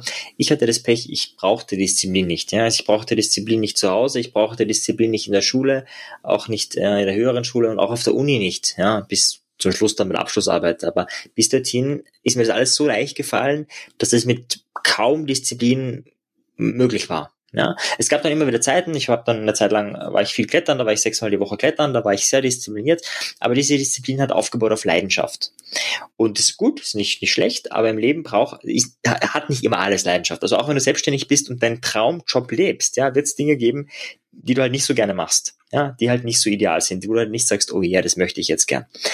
Und das, dann braucht es eben Selbstdisziplin, und das kann man eben auch trainieren. Das habe ich damals gemacht äh, im Zuge meiner, gerade meiner Masterarbeit, aber auch schon davor. Ähm, da habe ich gemerkt, hey, so wie ich jetzt gerade arbeite, werde ich erst in zwei, drei Jahren fertig sein. Und das kann ich mir finanziell nicht leisten. Ja, ich muss in einem Jahr fertig sein mit meinem relativ großen Projekt. In zwei Jahren keine Chance, in drei Jahren geht gar nicht. Und deswegen habe ich angefangen, mir ein Morgenprogramm zu machen, also jeden Morgen eine bestimmte Routine zu machen mit der Idee, dass man danach gleich ins Arbeiten kommt und einfach so eine ganz einfache Routine entwickelt wird. Das ist jetzt vielleicht schon ein bisschen aufwendiger. Die Idee, wenn du mehr Willenskraft, mehr Selbstdisziplin äh, entwickeln möchtest, ist ganz einfach. Such, hol einfach ein Ziel raus. Das kann ein Gesundheitsziel sein, also ja, gesünder ernähren. Das kann ein Sportziel sein. Das kann ein äh, Wissensziel sein. Das kann ein, also ein, ein monetäres Ziel sein, ganz egal. Und dann schau, dass du das so runterbrichst, dass es so easy ist, dass du sagst, du kannst es heute noch machen. Vielleicht sogar jetzt sofort. Zum Beispiel eine Liegestütze kannst du jetzt sofort, auch während du das hörst wahrscheinlich, außer du bist gerade im Auto, einfach machen. Und dann ist die Idee, das einfach täglich zu machen. Also eine Liegestütze zum Beispiel jeden Tag oder eine Seite schreiben für den Roman jeden Tag oder, oder was auch immer, nur eine Zeile. Ganz egal. Aber es sollte sehr klein sein, aber es sollte täglich sein. Es geht eigentlich nicht darum, ähm, wie viel du machst, sondern es geht nur darum, dass du lernst, hey, du kannst Routinen aufbauen. Und wenn man das macht und dann nach ein paar Wochen oder ein paar Monaten eine starke Routine da ist, kann man das auch erhöhen. Aber viel wichtiger, man hat gelernt, eine Routine aufzubauen und das kann man dann Schritt für Schritt in sämtlichen Lebensbereichen machen. Mega interessant, weil das, was du gerade sagst, darunter verstehe ich nicht unbedingt Willenskraft oder auch Disziplin. Und das wäre mich mein Punkt genau gewesen. Ich denke, dass die meisten Menschen ein falsches Verständnis davon haben, und es nicht unbedingt darum geht, dass sie mehr Willenskraft bräuchten, sondern ja, die brauchen die richtigen Routinen, aber auch gleich einfach Systeme, die es unterstützen. Denn du kannst so viel Willenskraft haben, wie du möchtest, wenn du immer nur gegen deine Umwelt kämpfst, sag ich mal, die immer nur gegen dich ist und dich behindert, irgendwann wirst du dich selbst nicht durchsetzen. Und dass du dann einfach schaffst, dir die richtigen Routinen in den Tag, um so dein Leben so zu gestalten, dass es dich halt dabei unterstützt und dass du dann einfach anfängst, kleine Schritte zu machen, weil die sind ja meistens motivierend. Und dann siehst du, du machst Erfolge und dann wird's besser, besser, besser, besser. Und dadurch brauchst du gar nicht wirklich Willenskraft. Ich glaube, Willenskraft oder das ist das, worunter ich verstehe, ist eher wichtig, wenn du was hast und sagst, oh, du hast okay, du hast absolut keine Lust. Das ist absolut schwer und du machst es trotzdem. Und das ist, glaube ich, genau wie du gesagt hast, bin ich total bei dir, auch sehr wichtig, dass man es hat. Und es lernt man auch dadurch, dass man es macht. Und ich glaube, am besten sieht man es beim Krafttraining. Es macht beim Anfang, äh, es ist schwer und es wird nicht leichter. Man wird nur stärker. Und es ist trotzdem einfach dieser Punkt, es ist schwer und wie gesagt, es wird nicht leichter, aber man kann besser damit umgehen. Und man hat einfach diese innere Willenskraft, es trotzdem zu tun und nicht nur aus Gewohnheit. Mhm. Ja, wobei äh, genau diese Gewohnheit trainiert das. Wenn du jeden Tag eine Liegestütze machst, wird irgendwann der Tag kommen, wo du keine Lust dazu hast. Und dann machst du es trotzdem. Und das ist der Moment, wo der Willenskraftmuskel größer wird. Ähm, ja, also es bin voll bei dir, es geht um Routine, aber genau das verstärkt die Also ich, ich bring immer den einfachsten Punkt. Natürlich, wenn du sagst, du magst es noch schneller, noch besser lernen, dann geh natürlich, würde ich sagen, geh in ein Eisbad. Mach jeden Tag ein Eisbad, ja, das tut weh, das sind körperliche Schmerzen, die du da hast. Äh, und wenn du das jeden Tag tust, lernt dein Gehirn, aha, er will das nicht, er macht es trotzdem, er will dich nicht, er will es nicht, er macht es trotzdem und so weiter und so fort. Okay, äh, stärke diesen Willenskraftmuskel. Aber Ganz viel, für viele ist es schwer. Man, man kann mal mit Kaltduschen anfangen, aber auch das äh, schafft nicht gleich jeder. Und deswegen dieser Simple Step. Ja, früher oder später kommt der Moment, wo du es nicht tun willst und dann tu es einfach trotzdem. Ja, voll gut. Aber genau was du gerade sagst, ist für mich, ähm, oder für mich zumindest wichtig, das nochmal zu betonen, dass es unterschiedliche Sachen sind, weil ich kann mir vorstellen, dass es viele gibt, die dann sagen, okay, Einlegestürze kann ich mich noch zu überwinden und dann kommt man da rein und es wird zur Gewohnheit. Aber wenn es dann darum geht, ist die gleiche Person, die sagt, sie macht dann irgendwann 100 Liegestütze pro Tag, weil, ey, langsam rangemacht, wurde mal einfach hat sich dran gewöhnt, ist ja Routine drinne. Aber wenn du der Person sagst, nee, heute gehst du stattdessen aber mal im Regen eine halbe Stunde joggen, ah, weiß nicht, ob sie es unbedingt machen würde. Und das ist was anderes, von dem du sagst, sie, sie wirklich sich trainiert zu überwinden, außerhalb der Komfortzone zu gehen. Das ist ja, glaube ich, so ein wichtiger Punkt. Und da einfach Willenskraft zu entwickeln. Beides sind wichtige Sachen. Ähm, und beides trainiert man sicherlich mit dem einen oder mit dem anderen. Für mich ist immer nur wichtig und das ist, oder war ist meine Erfahrung, dass viele denken, sie brauchen immer nur mehr Willenskraft und immer nur besser und dann ist oft der Punkt, wenn etwas nicht klappt, oh, ich habe einfach nicht genug Willenskraft. Und nein, einfach vielleicht anders herangehen, einen kleinen Schritt zu machen, der motivierend ist, der von Anfang an schon attraktiv ist, wo das Ziel nicht mega groß ist, sondern sagen, ganz kleiner, die man auf jeden Fall schafft. Also vielleicht wirklich so klein, dass man ihn nicht schaffen kann. Zu klein, um daran zu scheitern. Und dann macht man den nächsten Schritt, der ein kleines bisschen mehr ist. Und da braucht man nicht viel Willenskraft. Und trotzdem kann man so langsam die Routine entwickeln. Genau, und man kann auch Willenskraft sparen. Also die Forschung zur Disziplin sagt, dass man praktisch jeden Tag mit einem Tank aufwacht, ja, und der Tank halt im Laufe des Tages halt weniger wird. Das heißt, ich gebe dir ein Beispiel, wenn du dich gesünder ernähren willst und es liegt irgendwo ein Riegel auf dem Tisch, dann zieht dir das unbewusst ständig Willenskraft. Es gibt echt Studien, wo das gemacht wurde, wo einfach geschaut wurde, wie ernähren sie dich danach. Selbst wenn du schaffst, diesen Riegel nicht zu essen, wenn du dann zu Hause bist, dann beim Abendessen, spätestens dann, äh, wirst du ein bisschen dich ungesunder ernähren, weil du den ganzen Tag es geschafft hast, deinen Riegel nicht zu essen, fällt es dir jetzt noch schwerer, äh, dich gesund zu ernähren. Das heißt, man kann auch da Energie sparen, indem man einfach den Riegel in die Schublade packt, ja, einfach indem man nicht sieht, bewusst. Äh, und so kann man das bei vielen Dingen tun, ja. Also einfach bei Dingen, wo man sagt, hey, das würde mich jetzt viel Überwindung kosten, ist aber scheißegal, äh, also nicht wichtig für mich, dann pack das weg, tu das weg, damit du diesen Willenskraftmuskel auch äh, ein bisschen entspannst und so die für die wirklich wichtigen Dinge diese Kraft und Energie hast. Ja, mega wichtiger Punkt. Ne? Also ich finde, das Gegenteil von dem, was du sagst, ist ja, dass es dann dazu irgendwann kommt, dass man, ich sag mal, Entscheidungserschöpfung hat. Und darum ist halt so wichtig, oder es ist eine Möglichkeit, und da siehst du auch viele Leute, ähm, die einfach darauf achten, möglichst wenig Entscheidungen zu treffen, vor allem triviale Entscheidungen. Ne? Steve Jobs war sehr bekannt dafür, er immer das Gleiche angezogen hat. Äh, Mark Zuckerberg macht es ja genauso. Da gibt es viele andere Leute, die genau bei dem, was du gerade beschreibst, deswegen sagen, okay, was sind Entscheidungen, die ich vielleicht einmal treffe und dann nie wieder treffen muss? Also meine wirkliche Entscheidung. Und das ist auch so ein, finde ich, ein guter Punkt, dass man einfach mal anders über Entscheidungen nachdenkt und deswegen sie einmal trifft, nicht immer wieder. Einfach genau von dem Hintergrund, was du gerade gesagt hast. Diese, ich sag mal, diese äh, Batterie, die man hat an Energie, um dazu ein bisschen zu sparen.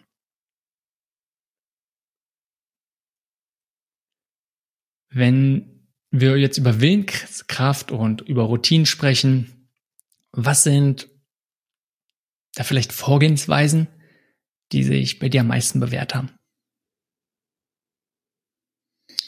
Also das eine ist sicher Routinen zu haben, und zwar Routinen, die dir Kraft geben. Ich habe ein Morgenritual, ich habe ein Abendritual. Das heißt, ähm, ich mache, ich meditiere zum Beispiel jeden Morgen, auch ziemlich immer zur selben Uhrzeit. Das hilft einfach, eben Willenskraft zu sparen. Ich überlege nicht jeden Tag neu, hm, könnte ich heute meditieren, wann sollte ich heute? Nee, das steht fest. Eben genau wie du gesagt hast, diese Story von Steve Jobs. Das ist mal das eine. Das andere ist natürlich, dass ich ähm, das hast du auch schon gesagt, den ersten Step so klein wie möglich mache, dass man ihn sofort machen kann. Das heißt, wenn ich jetzt zum Beispiel merke, boah, ich muss jetzt irgendwie eine längere Mail beantworten, ja, wo ich schon weiß, boah, das wird anstrengend, dann ist der erste Schritt vielleicht, mich nur mal hinzusetzen und mal das durchzulesen und mit der Idee, dass ich mir dann überlegen könnte, was ich schreibe, aber noch gar nicht antworte. Gut, dann fängt es meistens eher an, dass ich doch ein bisschen was formuliere, dann formuliere ich ein bisschen mehr und irgendwann ist die Mail fertig geschrieben. Das heißt, ähm, Fokus auf den ersten Step, auch wenn das große Ganze im Hintergrund natürlich äh, als Ziel irgendwo da ist, aber eigentlich konzentriere ich mich immer nur auf den ersten Step. Das und dann ist im Winter zum Beispiel, ich, ich springe immer in, in den Fluss, ja, der ist halt dann eiskalt und das ist natürlich super für die Willenskraft, wenn du da übst, ein, zwei, drei Minuten drinnen zu sein und einfach diese Schmerzen auszuhalten. Ja. Das Coole ist ja, dass du danach obwohl Winter ist, es ein sehr angenehmes Gefühl ist. Obwohl ich danach ja sozusagen ähm, tropfnass bin und eigentlich Winter ist und ich ja beim Joggen nicht so viel anhab, ähm, ist trotzdem dazu führt, dass das ein sehr angenehmes, warmes Gefühl ist, weil es eben vorher noch kälter war. Und jedes Mal, wenn du das machst, ähm, trainierst du immer mehr deine Willenskraft davon. Kannst du mal ganz kurz und knapp einfach nur deine Morgenroutine und Abendroutine erzählen? Mhm. Also kurz und knapp ist, äh, ich nehme äh, ein paar Nahrungsergänzungsmittel, Vitamin D äh, im Winter vor allem und, und K2. Ähm, dann meditiere ich eine halbe, also 20 Minuten, eine halbe Stunde. Manchmal gehe ich davor laufen, je nachdem, wenn ich sehr müde bin, gehe ich vorher laufen und meditiere dann, ansonsten mache ich es umgekehrt. Und dann schreibe ich rein in mein Dankbarkeitstagebuch drei Dinge, für die ich dankbar bin. Ich habe auch noch ein paar andere Varianten. Ich habe noch ein bisschen längere und ein bisschen kürzere, je nachdem, ob ich gerade unterwegs bin für Seminare und Workshops oder ob ich äh, gerade vielleicht viel Zeit habe, dann mache ich auch was Längeres. Aber das ist so mein Minimal-Morgenprogramm, also das, was ich wirklich jeden Tag mache.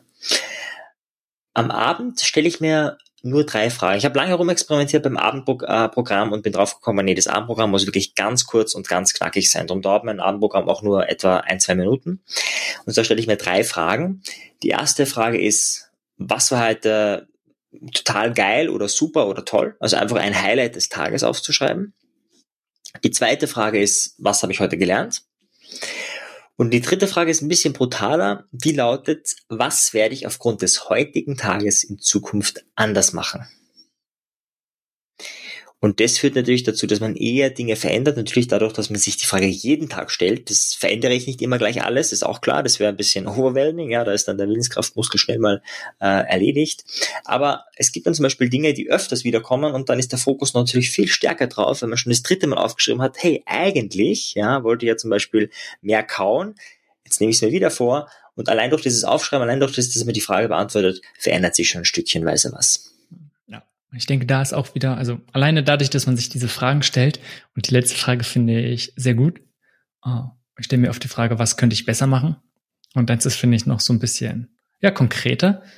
Und ich glaube, da, da liegt eine große Macht da drin, dass man es wirklich konkret macht und den auch wieder, wie du auch schon gesagt hast, den Fokus auf bestimmte Sachen längst oder das Unterbewusstsein auch gerade dann abends ähm, auf bestimmte Sachen fokussiert. Und dann einfach zu schauen, wie kann man sich ja entwickeln und was könnte man besser machen. Und das natürlich mit einer, oder möglichst mit einer Einstellung zu sagen, ja, es ist völlig in Ordnung, so wie ich bin, so wie ich es gerade mache. Es geht nicht darum, es zu bewerten, sondern es einfach so als Potenzial zu sehen. Mhm. Ja, bin ich voll bei dir. Das und einfach sich bewusst zu werden, dass dieser Fokus wie eine Taschenlampe ist. Ja, wenn ich in der Höhle bin, kann ich irgendwo hinleuchten, wo vielleicht eine wunderschöne Wandmalerei ist, oder ich kann wohin leuchten, wo irgendwie Fledermäuse sind, vor denen ich vielleicht Angst habe. Und das ist aber die eigene Entscheidung, die natürlich auch geprägt ist von meinen bisherigen Mustern. Dann gilt es halt, die vielleicht zu verändern. Aber diesen Fokus, diese Macht haben wir alle, ja, und die wirklich zu nutzen. Lass uns mal auf typische gesundheitliche Themen gehen. Und ich denke, damit hast du auch schon einige Erfahrungen gemacht, auch mit Klienten, mit denen du arbeitest. Und wenn es wirklich jetzt so um gesundheitliche Sachen geht und ganz typische Sachen sind ja, man nimmt vor sich irgendwie, man möchte abnehmen oder man möchte mehr Sport machen, man möchte sich überhaupt irgendwie besser ernähren oder einfach eine gesündere Beziehung zum Thema Ernährung haben. Was sind für dich so ein bis drei Vorgehensweisen, die sich da besonders bewährt haben? Mhm. Also erstens, man vielleicht kurz eine Empfehlung, also ich empfehle auch, wenn man jetzt wirklich abnehmen will, empfehle ich äh, Paul McKenna, der hat äh, vier goldene Regeln äh, beim Abnehmen. Er sagt erstens, äh, iss, wann du Hunger hast. Ähm, zweitens, äh, iss, was du willst. Ja, also macht dir keine Beschränkungen mit keine Schokolade was auch immer. Ähm, dann äh, drittens, hör auf, wenn du satt bist. Und die vierte Regel habe ich jetzt gerade nicht mehr im Kopf. Ähm, ah, genau, die vierte Regel ist, ist bewusst. Ja, die vielleicht wichtigste Regel. Und die vier Regeln, sage ich dann, wenn du das beherzigst, einige Monate oder je nachdem wie viel Gewicht, vielleicht auch ein paar Jahre lang, dann nimmst du ab. Und das Schwierige ist natürlich ähm, diese ähm, diese Bewusstheit. Ja, ich habe zum Beispiel mal ganz früher, wo ich noch äh, ungesunde Schokolade, nämlich eine Milka-Schokolade gegessen habe, äh, mal bewusst eine Milka-Schokolade gegessen. Also wirklich lang und viel gekaut. Und ich bin ja wirklich auch da, also damals ein echter Zuckerjunkie gewesen. Aber das schaffst du nicht. Also eine Milka-Schokolade bewusst zu essen, das ist so süß. Ja, das, also das muss man einfach mal gemacht haben, das wirklich bis zu kauen und selbst wenn dann noch, es nur noch flüssig ist, weiter zu kauen und das wirklich zu genießen, in Anführungszeichen, das wird ungenießbar. Ja, und ist bei einer guten Schokolade nicht so. Also bei einer guten Schokolade, wo nicht so viel Zucker drin ist, ist es nicht der Fall. Äh, also das mal vielleicht zu, zu dieser Idee. Äh, meine, meine Idee ist natürlich aber trotzdem schon zu sagen, hey, wenn ich mich, wenn ich abnehmen will, wenn ich äh, bewusst mich ernähren will, mir nichts zu versagen, sondern mehr von den Gesunden zu essen. Also zum Beispiel die einfachste Methode ist, einfach zum Essen einen Salat dazu zu essen, äh, weil das führt dazu, dass du natürlich weniger Ungesundes isst. Selbst wenn du jetzt sagst, du isst ein Steak, ja, was jetzt nicht das Allergesündeste ist, ähm, wenn du Salat dazu isst, dann wirst du ein bisschen weniger Steak essen, beziehungsweise hast so oder so einfach viele Vitamine aufgenommen. Und du brauchst ja auch nichts zu versagen dann. Ja, also du brauchst auch nicht sagen, okay, ich werde jetzt Vegetarier oder ich mache dieses und jenes, sondern einfach mehr von dem Gesunden zu essen. Ich empfehle jetzt ganz konkret einfach auch Sprossen. Ja, das liegt daran, dass das mit die größte Vitamin- und ähm, Mineraldichte hat von allen Stoffen, also viel mehr als, als Gemüse noch weil es einfach sozusagen der Keimling ist, der gerade erst am Entwachen ist und äh, also ähm, sich entfalten ist und dadurch einfach extrem viel drinnen ist und das auch noch roh ist und ja, einfach extrem gesund ist. Und es ist generell auch bei Zielen ja so, dass es immer ganz gut ist, sich darauf zu fokussieren, wo möchte man hin und eher sich auf die positiven Sachen zu fokussieren und nicht alles so, was ist alles schlecht, was muss ich alles ändern. Das ist so ein bisschen, was du gerade gesagt hast auch. Und meistens ist es ja nicht so, dass die Leute nicht wissen, was sie machen können, sondern es sind ja dann doch irgendwelche Sachen wie, ja, dass man es einfach nicht umsetzt. Und wir haben jetzt schon so ein paar Sachen gesagt, dass es oft, ähm, oft ja die ganz simplen Sachen sind und dass man einfach mal den ersten Schritt machen kann. Einfach mal gucken und dann kann man den nächsten klein machen. Das heißt, man muss nicht immer gleich sofort alles ändern, sondern man probiert einfach einen Schritt in die richtige Richtung zu machen. Und trotzdem klappt das ja oft nicht. Man nimmt sich irgendwas vor und man sagt, oh, okay, Sprossen sind gut. Marian hat gesagt, Sprossen sind wunderbar. Und jetzt mache ich selbst welche oder Vielleicht ist das sogar der Schritt schon zu groß. Ich kaufe einfach fertig gesprochen und trotzdem schaffe ich es einfach nicht, sie zu essen. Und so ist es ja oft dieser Punkt. Man nimmt sich was vor und tut es trotzdem nicht. Ja, da kann man, also im NLP kennen wir die Idee äh, von Metaprogrammen, das ist Einstellungen von Menschen. Und ein Metaprogramm ist das Motivationsprogramm hinzu oder weg von. Sagt nichts anderes, als dass manche Menschen eher bei bestimmten Themen leichter zu motivieren sind, wenn sie ein Hinzuziel haben. Also zum Beispiel, ich möchte so und so viel Gewicht haben, also 20 Kilo weniger. Oder manche andere eben sind eher dadurch äh, zu motivieren, indem sie weg von sind. Also ich möchte nicht mehr dick sein. Ja, ich möchte äh, nicht mehr versagen. Ich möchte äh, auf keinen Fall so ein Fauxpas haben wie bei der letzten Präsentation. Ja, das Hinzuziel wäre dann, ich möchte eine tolle Präsentation halten oder ich möchte, äh, dass das Publikum klatscht und, und so weiter. Also da gibt es auch hin, hinzu, weg von. Und es ist jetzt nicht so, dass man sagen kann, hinzu ist besser oder weg von ist besser oder irgendwie, sondern jeder Mensch tickt anders und auch in unterschiedlichen Bereichen anders. Also es kann sein, dass ein berufliches Ziel bei jemand anders wirkt als bei jemand anderen. Das heißt, da mal rauszufinden, hey, beim Thema Abnehmen, was ist denn da mein Metaprogramm, was wirksamer ist? Im Zweifelsfall nutzt man einfach beide. Ich gebe dir ein Beispiel. Ich hatte mal äh, jemanden im Seminar, eine Frau, die hat, glaube ich, 30, 40 Kilo abgenommen. Eine sehr ähm, junge, ähm, attraktive, schlanke Frau. Und wie gesagt, hatte einmal 40 Kilo mehr. Und sie hat gesagt, sie hat abgenommen. Habe ich gefragt, ja, und wie hast du das gemacht? Und sie meinte, ja, mit der frisst die Hälfte Diät. Ja, das heißt, einfach radikale Res äh, Kalorienrestriktion 50 Prozent weniger essen. Ähm, ich sagte, ja, okay, das ist die Methode, aber wie du ja weißt, ja, etwa vier Prozent aller Diäten gehen auf, also 96 Prozent aller Diäten scheitern, das heißt, das Gewicht ist gleich oder sogar mehr danach. Also im Langzeittest, nicht direkt nach der Diät, sondern halt einige Monate später. Und dann hat sie gesagt, naja, sie hat Folgendes gemacht, sie hat das hässlichste Bild, was sie von sich selbst gefunden hat, ausgedruckt und vor den Kühlschrank aufgehängt. Jedes Mal, wenn sie zum Kühlschrank ging, hat sie sich dreimal überlegt, ob sie jetzt wirklich etwas isst oder nicht. Das ist jetzt eine sehr radikale Kur. Ich würde als keine Empfehlung für diese oder jene Kur machen, aber um dieses Motivationsprogramm zu verstehen, die hat schon jahrelang dieses Gewicht gehalten, also das war jetzt, war kein Thema mehr. Um dieses Motivationsprogramm zu verstehen, wenn du weißt, bist du eher hinzu oder in dem Fall ist sie halt weg von, das ist wahnsinnig wirksam. Wenn jetzt jemand mehr hinzuorientiert ist, dann ist die Empfehlung mit Photoshop oder mit mit äh, ja irgendwelche anderen Methoden zu arbeiten oder ein altes Bild, wenn man mal anders aussah und sich das positive Bild aufzuhängen. Ja, ist immer die Frage, was motiviert dich mehr? Und da kann man nicht sagen, das eine oder das andere ist besser oder schlechter, sondern das ist halt bei jedem anders. Im Zweifelsfall ist halt die Idee, beide Methoden ein bisschen zu nutzen. Ja, das heißt, vielleicht ähm, gibt es Dinge, wo du sagst, okay, gerade beim Einkaufen oder so, kannst du dich super hinzumotivieren, indem du dir vorstellst, wie du leckere Gerichte mit Gemüse machst. Ja, also es sind auch so, so kleine Sachen mit, mit innerer Imagination zu arbeiten. Ähm, aber wenn du weißt, welches dein, dein Programm ist, welches dich mehr motiviert, dann kannst du dich da einfach besser selbst beeinflussen. Ich denke auch, ist gut, einfach Sachen auszuprobieren. Einfach in dem Punkt, weil, und, oder, wie du gerade auch gesagt hast, sonst mehrere Sachen gleichzeitig zu benutzen. Ich denke, es ist auch wieder, also ich bin ein großer Fan zu sagen, man macht nicht zu viel, sondern nicht sagen, oh, man hat jetzt hier zehn verschiedene Techniken, ich probiere alle aus, benutze alle. Das klappt meistens auch nicht, sondern erstmal sagen, man fokussiert sich auf lieber deutlich weniger und die dafür dann besser zu machen. Aber gerade bei solchen Sachen, wenn man merkt, hey, es motiviert einen, äh, man weiß, wo man hin möchte und trotzdem macht man sich immer wieder deutlich, wovon man weg möchte oder vielleicht auch, was in der Hinsicht für mich ganz, also wo ich auch gute Erfahrungen mitgemacht habe, dass man sich wirklich mal überlegt, über nachdenkt, wie schaut denn die Zukunft aus, wenn man genauso weitermacht, wenn man nichts ändert. Und sehr oft ist das schon ja auch sehr schmerzhaft, weil man einfach merkt, oh, das kann, es wird ja nicht besser, wenn man nichts macht, als in vielen Sachen. Also gerade in gesundheitlichen Themen ähm, wird es ja eigentlich immer schlechter. Schmerzen werden größer, oder vielleicht hat es auch einfach noch größere negative Auswirkungen auf das eigene Umfeld, auf die Mitmenschen. Und wenn man sich all solche Sachen bewusst macht, das ist auch schon eine Art von weg da, was man nicht haben möchte, dass das eine extrem große Motivation ist. Das heißt, es muss nicht mal etwas sein, was momentan schon ist, wo man sich verändern möchte, sondern auch einfach nur Sachen, wo man sagt, äh, dazu möchte ich es gar nicht erst kommen lassen. Muss man einfach mal ausprobieren. Ähm, bei manchen, die sagen, ist dann so. Also das ist extrem sehr unterschiedlich. Da muss man einfach rausfinden, äh, was einen wirklich motiviert. Und man merkt es eigentlich recht schnell schon, wenn man sagt, hey, ja, das ist es, was einen anfacht, wo man sagt, darum möchte man was verändern. Mhm, ja. Weißt du, wie es bei dir ist, zum Beispiel beim Thema äh, Gesundheit oder Abnehmen, was dich mehr motiviert?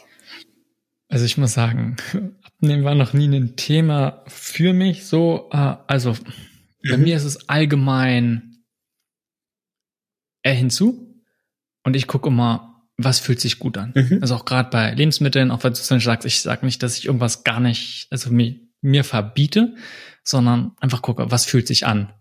Was fühlt sich nicht gut an, was fühlt sich gut an und das, was sich gut anfühlt, da möchte ich mehr hin. Ansonsten mache ich mir natürlich schon Gedanken ähm, eher, wo möchte ich hin? Viele Sachen sind ja. schon sehr rational, wo ich sage, ja, ich weiß, dass das gesund ist und darum tue ich das wahrscheinlich mehr, ähm, sicherlich unbewusst. Ja, es gibt sogar eine Studie, die, die, die genau das zeigt, dass wenn Menschen mehr Wissen über, über Nahrungsmittel haben, dass ihnen, und das ist jetzt das Interessante, dass sie da mehr von dem essen, ja, okay, aber dass ihnen diese Sachen besser schmecken. Also wenn du weißt, dass eine Zitrone gesund ist, schmeckt dir die, wenn du die pur äh, trinken musst, besser, als wenn du das nicht weißt. Äh, und so ist bei, oder umgekehrt, also bei allen Mitteln, was es ist, kann auch Geschmacksverstärker sein. Wenn du das nur das Wissen allein hilft, dein, also verändert sozusagen die Geschmacks, also die Geschmacksknospen verändert es nicht, aber die Interpretation in deinem Hirn, die dann abläuft, äh, wenn es darum geht, dieses ähm, den Geschmack zu bewerten. Ja, glaube ich sehr gerne und Gleichzeitig ist man einfach extrem stark geprägt, wie es auch in der Kindheit war. Und da muss man einfach sagen, äh, da tut mir jeder leid, der also man keine gute Ernährung bekommen hat, weil es einfach so eine extreme Grundlage bekommt. Und ich wurde da sehr stark geprägt mit, ich sag mal, hardcore makrobiotisch. Und ich glaube, mit vier Jahren oder sowas, wenn ich irgendwas Süßes bekommen habe, irgendwie mit Kunststoffen, ich habe es einmal ausgespuckt oder wenn er mich übergeben. Es gab auch andere Zeiten natürlich, aber ich denke einfach, dass diese Prägung enorm viel ausmacht. Gleichzeitig kann man es enorm verändern. Also man ist, ich glaube, wir sind da sehr plastisch in vielen Sachen, also natürlich auch was uns schmeckt und uns ähm, generell, wie wir auf bestimmte Sachen reagieren, kann man sehr verändern, wenn man es einfach regelmäßig macht, wo wir auch wieder von diesem Prinzip von äh, Routinen drin sind. Gleichzeitig, worüber wir ja hauptsächlich reden, auch Gedankenmuster und wie wir auf bestimmte Sachen reagieren. Wir nochmal dieses Theme aufnehmen von wegen, werde zum Gestalter deines eigenen Lebens. Wir haben es schon so ein paar Sachen gesagt und eigentlich ist das für mich, worum es so hauptsächlich geht. Na klar geht es um Selbstbeeinflussung und ist jetzt die Kunst der Selbstbeeinflussung aber, oder die Psychologie der Selbstbeeinflussung. Aber letztendlich ist das ja nur ein Mittel zum Zweck. Worum geht's eigentlich? Hatten wir am Anfang auch schon gesagt. Nee, wir hatten es ja schon gesagt, es geht darum, ein glückliches Leben zu führen, um eigentlich sein Leben selbst zu gestalten. Und Selbstbeeinflussung ist nun ein, ich sag mal, ein Werkzeug dafür. Und kannst du noch mal so ein bisschen drauf eingehen? Was verstehst du vielleicht darunter unter dieses ja, Gestalter des eigenen Lebens zu werden? Und vor allem auch wieder, wo siehst du vielleicht die größten Fehler, die dabei gemacht werden? Mhm. Also ich würde sagen, also genau, das ist mein Ziel, werde Gestalter deines Lebens und für mich ist zum Beispiel Glück ein Abfallprodukt. Also glücklich sein ist jetzt nichts, was ich anstrebe, sondern ich strebe ein sinnerfülltes Leben an und das Abfallprodukt von einem sinnerfüllten Leben ist, dass man glücklich ist. Genauso wie ich jetzt nicht anstrebe, äh, Coaching-Klienten zu gewinnen oder Leute, die zu mir ins Einzeltraining kommen, sondern ich mache Vorträge und Seminare und Abfallprodukt davon ist, äh, dass Leute zu mir ins Coaching kommen, um, um einfach vielleicht so die, die, die Idee zu kriegen. Ähm, das, der Fokus darauf ist mir persönlich zu, zu platt. Ja, also wenn man sagt, man will nur glücklich werden, man macht so einen Glücklichkeitskurs, also da kommt bei mir, das ist jetzt bei mir persönlich das Genen hoch. Natürlich ist es wichtig, ja, also natürlich will ich nicht unglücklich sein, aber der Fokus ist bei mir ganz kurz das, was du schon gesagt hast, Purpose, ja, also Zweck, Nutzen, Sinn. Das ist mal das Erste, also sich darauf zu fokussieren, ist vielleicht auch ein Fehler, den manche machen, dass manche sich auf, auf Glück fokussieren, also auf das äh, Ergebnis als das, was vielleicht das Glück macht, nämlich der Prozess, nämlich ein sinnerfülltes Leben. Und ein weiterer Fehler, glaube ich, ist ähm, zu erwarten, dass man keine Fehler macht. Also ich merke das ja bei mir auch, dass wenn man was ausprobiert, was macht, man glaubt, jetzt hat man es begriffen, äh, und dann macht man einen Fehler, dass man sich darüber ärgert. Und das Schlimmste, was passieren kann, ist ja, das ist ja zum Beispiel bei The Secret so, ja, da machen Leute ähm, machen dann Affirmationen, reden sich was ein, es funktioniert nicht und dann ärgern sie sich doppelt. Einmal, dass es nicht funktioniert hat und einmal, dass sie zu blöd sind, dass es bei ihnen nicht funktioniert hat. Und das genau ist nicht die Idee der Psychologie der Selbstbeeinflussung. Das heißt, wenn man dann die Methoden anwendet, dann statt abnimmt, vielleicht sogar zunimmt, dass man sich dann darüber noch ärgert, sondern dass man dann, und das ist jetzt der wesentliche Punkt bei Wer der Gestalter des Lebens, achtsam und liebevoll mit sich umgehen kann. Und diese Selbstbeziehung, die ist brutal schwer. Also das ist viel, viel schwieriger als jetzt irgendwie Disziplin zu entwickeln oder eine Routine zu entwickeln oder was Neues zu lernen, sondern wirklich diese achtsame Nächstenliebe könnte man sagen, diese Form der Beziehung zu sich selbst. Ja, gerade wenn was Beschissenes passiert. Und das ist meines Erachtens eine Lebensaufgabe. Ja, das ist jetzt nichts, wo du sagst, mach einen Kurs, in drei Monaten kannst du das, sondern etwas, was man stetig weiterentwickeln kann. Und diese inneren Werte, dieser Fokus, um das geht's eigentlich, alles andere, diese Techniken, diese Prinzipien, sind nur Mittel und Wege, um da näher oder schneller hinzukommen. Und das ist die Idee hinter Werde Gestalter deines Lebens. Verstehe ich es richtig, dass du sagst, also für dich ist einer der größten, ich sag mal, Ziele oder vielleicht Aspekte auch von Selbstbeeinflussung genug oder Selbstliebe zu entwickeln? Mhm. Ja, absolut. Weil, weil wir davon einfach zu wenig, also ich glaube, keiner hatte Eltern, die bedingungslos geliebt haben, äh, 24 Stunden am Tag. Ich würde es auch niemandem also empfehlen, weil es einfach äh, unendlich schwer oder vielleicht sogar unmöglich ist. Und diese kleinen Defizite, die wir mitbekommen haben, äh, die tragen wir jetzt mit uns mit und der Mensch, der sie am besten und schnellsten heilen kann, das sind wir selber.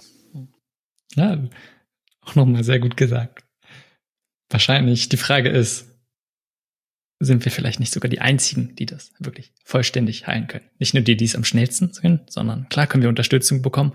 Wir sind die Macher, ja. Ja, wobei manchmal mich schon interessieren, gerade bei so schweren psychopathischen Fällen, was würde passieren, wenn die auf einmal in einem buddhistischen Kloster, wo die perfekte Rahmenbedingungen gegeben sind, was würde da passieren? Und ich habe das schon immer wieder erlebt, also Menschen, die wirklich sehr ähm, schwieriges Leben, schwieriges Schicksal hatten und dann mussten die irgendwie umziehen, dann mussten die, die sich verändern und auf einmal ist ganz viel passiert, ja, und das war eigentlich im ersten Moment ohne ihr Zutun, ja, das ist einfach, die Umgebung hat sich verändert und das kann sich zum Guten oder zum Negativen wandeln. Und da ist schon eine Macht drin. Also die Beziehung zu anderen kann schon, also auch so eine therapeutische Beziehung kann Heilung bewirken. Ja, aber natürlich, am Ende sind es immer wir und wenn wir das nicht annehmen können, dann funktioniert es nicht. Gerade, also ja, mega interessant, die, ähm, auch die Richtung. Kann man, denke ich, so und so sehen. Aber was du gerade zum Schluss gesagt hast, klar haben wir Einfluss von draußen, aber letztendlich, wie wir auf diesen Einfluss reagieren, hängt ja immer von uns ab. Und du kannst die beste Umgebung haben. Ich glaube, es gibt Leute, die es trotzdem immer wieder Möglichkeiten finden, unglücklich zu sein. Hm. Ja, das ist gar nicht so schwer. Ich sage jetzt immer gern, ein beschissenes Leben bekommst du gratis. Für ein erfülltes Leben musst du was tun. Und ähnlich dazu zu dem, was du gerade sagst. Und ich denke, es ist schwer, über wirklich therapeutische Fälle zu reden, weil wenn wirklich eine Krankheit vorliegt, ähm, muss man da echt mal schauen, auch gerade wenn es dann nochmal biologisch ist. Ja, ist einfach schwer. Ich glaube, es ist dann was ganz anderes über, wenn wir über andere Themen reden. Also das heißt, lass uns da mal so ein bisschen von weggehen, von den therapeutischen Aspekten. Es ist ja sehr fließend. Und oft ist es ja so, alleine das Thema Selbstsabotage. Und es ist einfach ein Riesenpunkt. Leute nehmen sich das vor und darüber haben wir jetzt noch kaum gesprochen. Das ist mhm. auch völlig in Ordnung. es ist einfach ein Punkt, dass Leute sich immer wieder selbst sabotieren. Oder es einfach wirklich ganz viele andere Sachen gehen, wo tief liegende Verhaltensmuster sind. Du hast jetzt schon angesprochen, einfach Sachen aus der Kindheit oder aus der Vergangenheit, die noch nicht aufgearbeitet wurden. Und es gibt sehr viele, die meinen, man muss da reingehen, man muss es verstehen, und man muss ja auf den Grund gehen. Und sicherlich, und das ist ja auch bei vielen, was du gesagt hast, oder worüber wir jetzt gesprochen haben, dass es sinnvoll ist, über Sachen zu reflektieren, sich dem bewusst zu werden. Und dann kann man es anders machen, dann kann man darauf eingehen. Denkst du, dass es immer nötig ist, die Ursachen zu verstehen? Oder kann man auch anders damit umgehen? Hm. Ja, nee, auf keinen Fall. Also allein die, die Fälle von Wunderheilung, wo jemand ein Nahtoderlebnis hat und auf einmal äh, hört er auf, Alkohol zu trinken, obwohl er 20 Jahre gesoffen hat, äh, wie ein, wie ein Fass ohne Boden, äh, und alles nichts geholfen hat, ja, das zeigt, da ist jetzt nicht unbedingt, äh, also da, er hat jetzt durch, den, durch das Nahtoderlebnis jetzt keine neue, äh, ja gut, er hat vielleicht die Erkenntnis, dass er sterben kann, aber ähm, da ist jetzt keine Erkenntnis über die Vergangenheit neu dazu hinzugekommen. Das heißt, äh, das ist sicher nicht Voraussetzung. Manchmal ist es leichter, und manchmal ist es sogar schwieriger. Also ich kenne Menschen, die so viel psychologisieren und so viel intellektualisieren, äh, dass sie sich sogar davon abhalten, sich selbst zu verändern, weil sie so festsitzen in diesen, ich will mich selbst verstehen, ich kann mich selbst verstehen. Und das, und das ist ja so, weil meine Mutter und deswegen ist das, und das ist auch eine Form von Verantwortung abgeben. Ja, also das ist eben nicht die Idee. Das heißt, ähm, ja, es gibt manchmal so diesen Aha-Effekt von, jetzt habe ich was verstanden, jetzt habe ich was begriffen und dadurch verändert sich was. Und manchmal macht es gar nichts und manchmal passiert sogar das Gegenteil.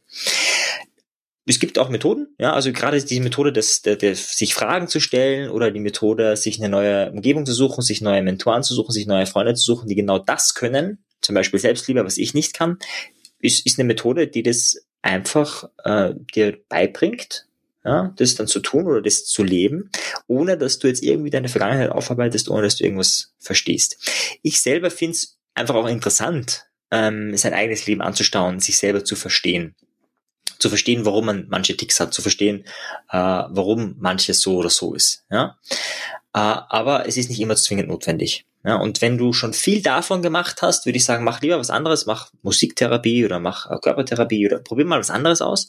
Und wenn du ähm, eh ständig auf diesem Trip bist, alles verstehen zu wollen, äh, also umgekehrt, wenn du ähm, also immer das Gegenteil dessen, was man bisher gemacht hat, äh, mal auszuprobieren. Also wenn du viel mit Verständnis gemacht hast, probier es anders. Wenn du bis jetzt ganz wenig noch reflektiert hast, dann fang mal an. Vielleicht ist äh, die Methode der Reflexion, die Methode der Innenschau etwas, was dir weiterhelfen kann. Finde ich mega gut.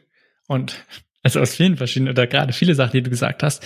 Einerseits, es gibt nun mal sehr viele Menschen, die sehr rational sind. Und ich würde einfach mal behaupten, tendenziell sind es mehr Männer als Frauen. Und es passiert einfach sehr schnell, dass man sich Sachen rationalisiert und dann kommt man da einfach oft nicht weiter. Und da einfach dann andere Wege zu finden, ähm, kann einfach sehr hilfreich sein. Und keine Frage, ich bin ein großer Fan, ähm, auch zum Beispiel Sachen zu reflektieren oder viele Methoden, die du angesprochen hast und sicherlich gibt es noch ganz viele weitere, die können helfen. Mir gefällt aber gerade bei Forsch, also wenn es darum geht um Veränderung und darüber reden wir eigentlich, es geht um Veränderung, gefällt mir die Vorstellung, dass nichts, was in der Vergangenheit passiert ist, kann einen Einfluss mehr auf dich haben. Es ist passiert. Es hat keine Chance mehr, dass es irgendwie einen Einfluss auf dich hat. Es hat nichts mehr damit zu tun, sondern nur noch das, was dein Bild davon ist und was du festhältst. Das heißt, sobald du alles loslässt davon, kann es keinen Einfluss mehr haben. Du erhältst diese Sachen am Leben. Es ist schon passiert, es ist die Vergangenheit und es hat keinen Einfluss mehr darauf.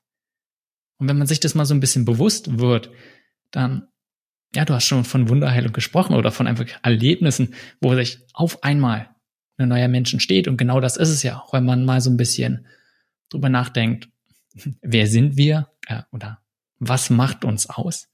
Ist sehr viel unser Selbstbild. Oder woher kommen wir? Ja, sehr viel unser Selbstbild einfach. Und ich mag diesen Satz, es gibt kein Naturgesetz, dass du dich nicht von einem Moment auf den anderen komplett verändern könntest. Und da ist einfach viel dran. Klar, es ist nicht so einfach und meistens funktioniert es nicht, aber theoretisch schon. Ja. ja, und die Theorie ist immer einfacher als die Praxis, muss man auch dazu sagen. Nee, definitiv. Also trotzdem ist es einfach hilfreich, sich über solche Sachen vielleicht mal so ein bisschen Gedanken zu machen und auch nicht nur auf einer rein rationalen Ebene, sondern das Probieren, ja, nochmal ein bisschen tiefer reinzugehen. Also wäre zum Beispiel für mich ein wunderbares Thema, um, um mal da drüber zu meditieren. Mhm. Das und, und gerade eben, wie du sagst, auf die emotionalen Ebene, das ist ja gerade der Fokus von meinem Podcast. Ich mache gerade ganz viele Folgen zu verschiedenen Emotionen, also Schuldgefühle, Angst, Wut, Trauer und so weiter, weil das so ein bisschen, die kommen scheinbar noch besser an als die anderen Folgen. Ja, so Emotionen haben irgendwie äh, scheinbar eine Sogwirkung, äh, weil intellektuell, das ist durch die ganzen Bücher und alles, was es gibt, das ist irgendwie eh schon, das kennt man oder das, ja, oder weiß nicht. Und bei Emotionen, das ist so, hm, das ist etwas, was man eben zwar äh, analysieren kann, verstehen kann, aber es, ist ein, es hat andere Gesetzmäßigkeiten als dieser Intellekt. Und emotional kompetent zu werden, das ist eine Schule, die rentiert sich, glaube ich, in allen Lebenslagen. Okay, finde ich interessant, was du sagst. Ähm, inwiefern denkst du, dass es so ein großer Unterschied ist, ich sag mal ganz grob, zwischen Gedanken und Emotionen? Und dass sie unterschiedlich sind, keine Frage.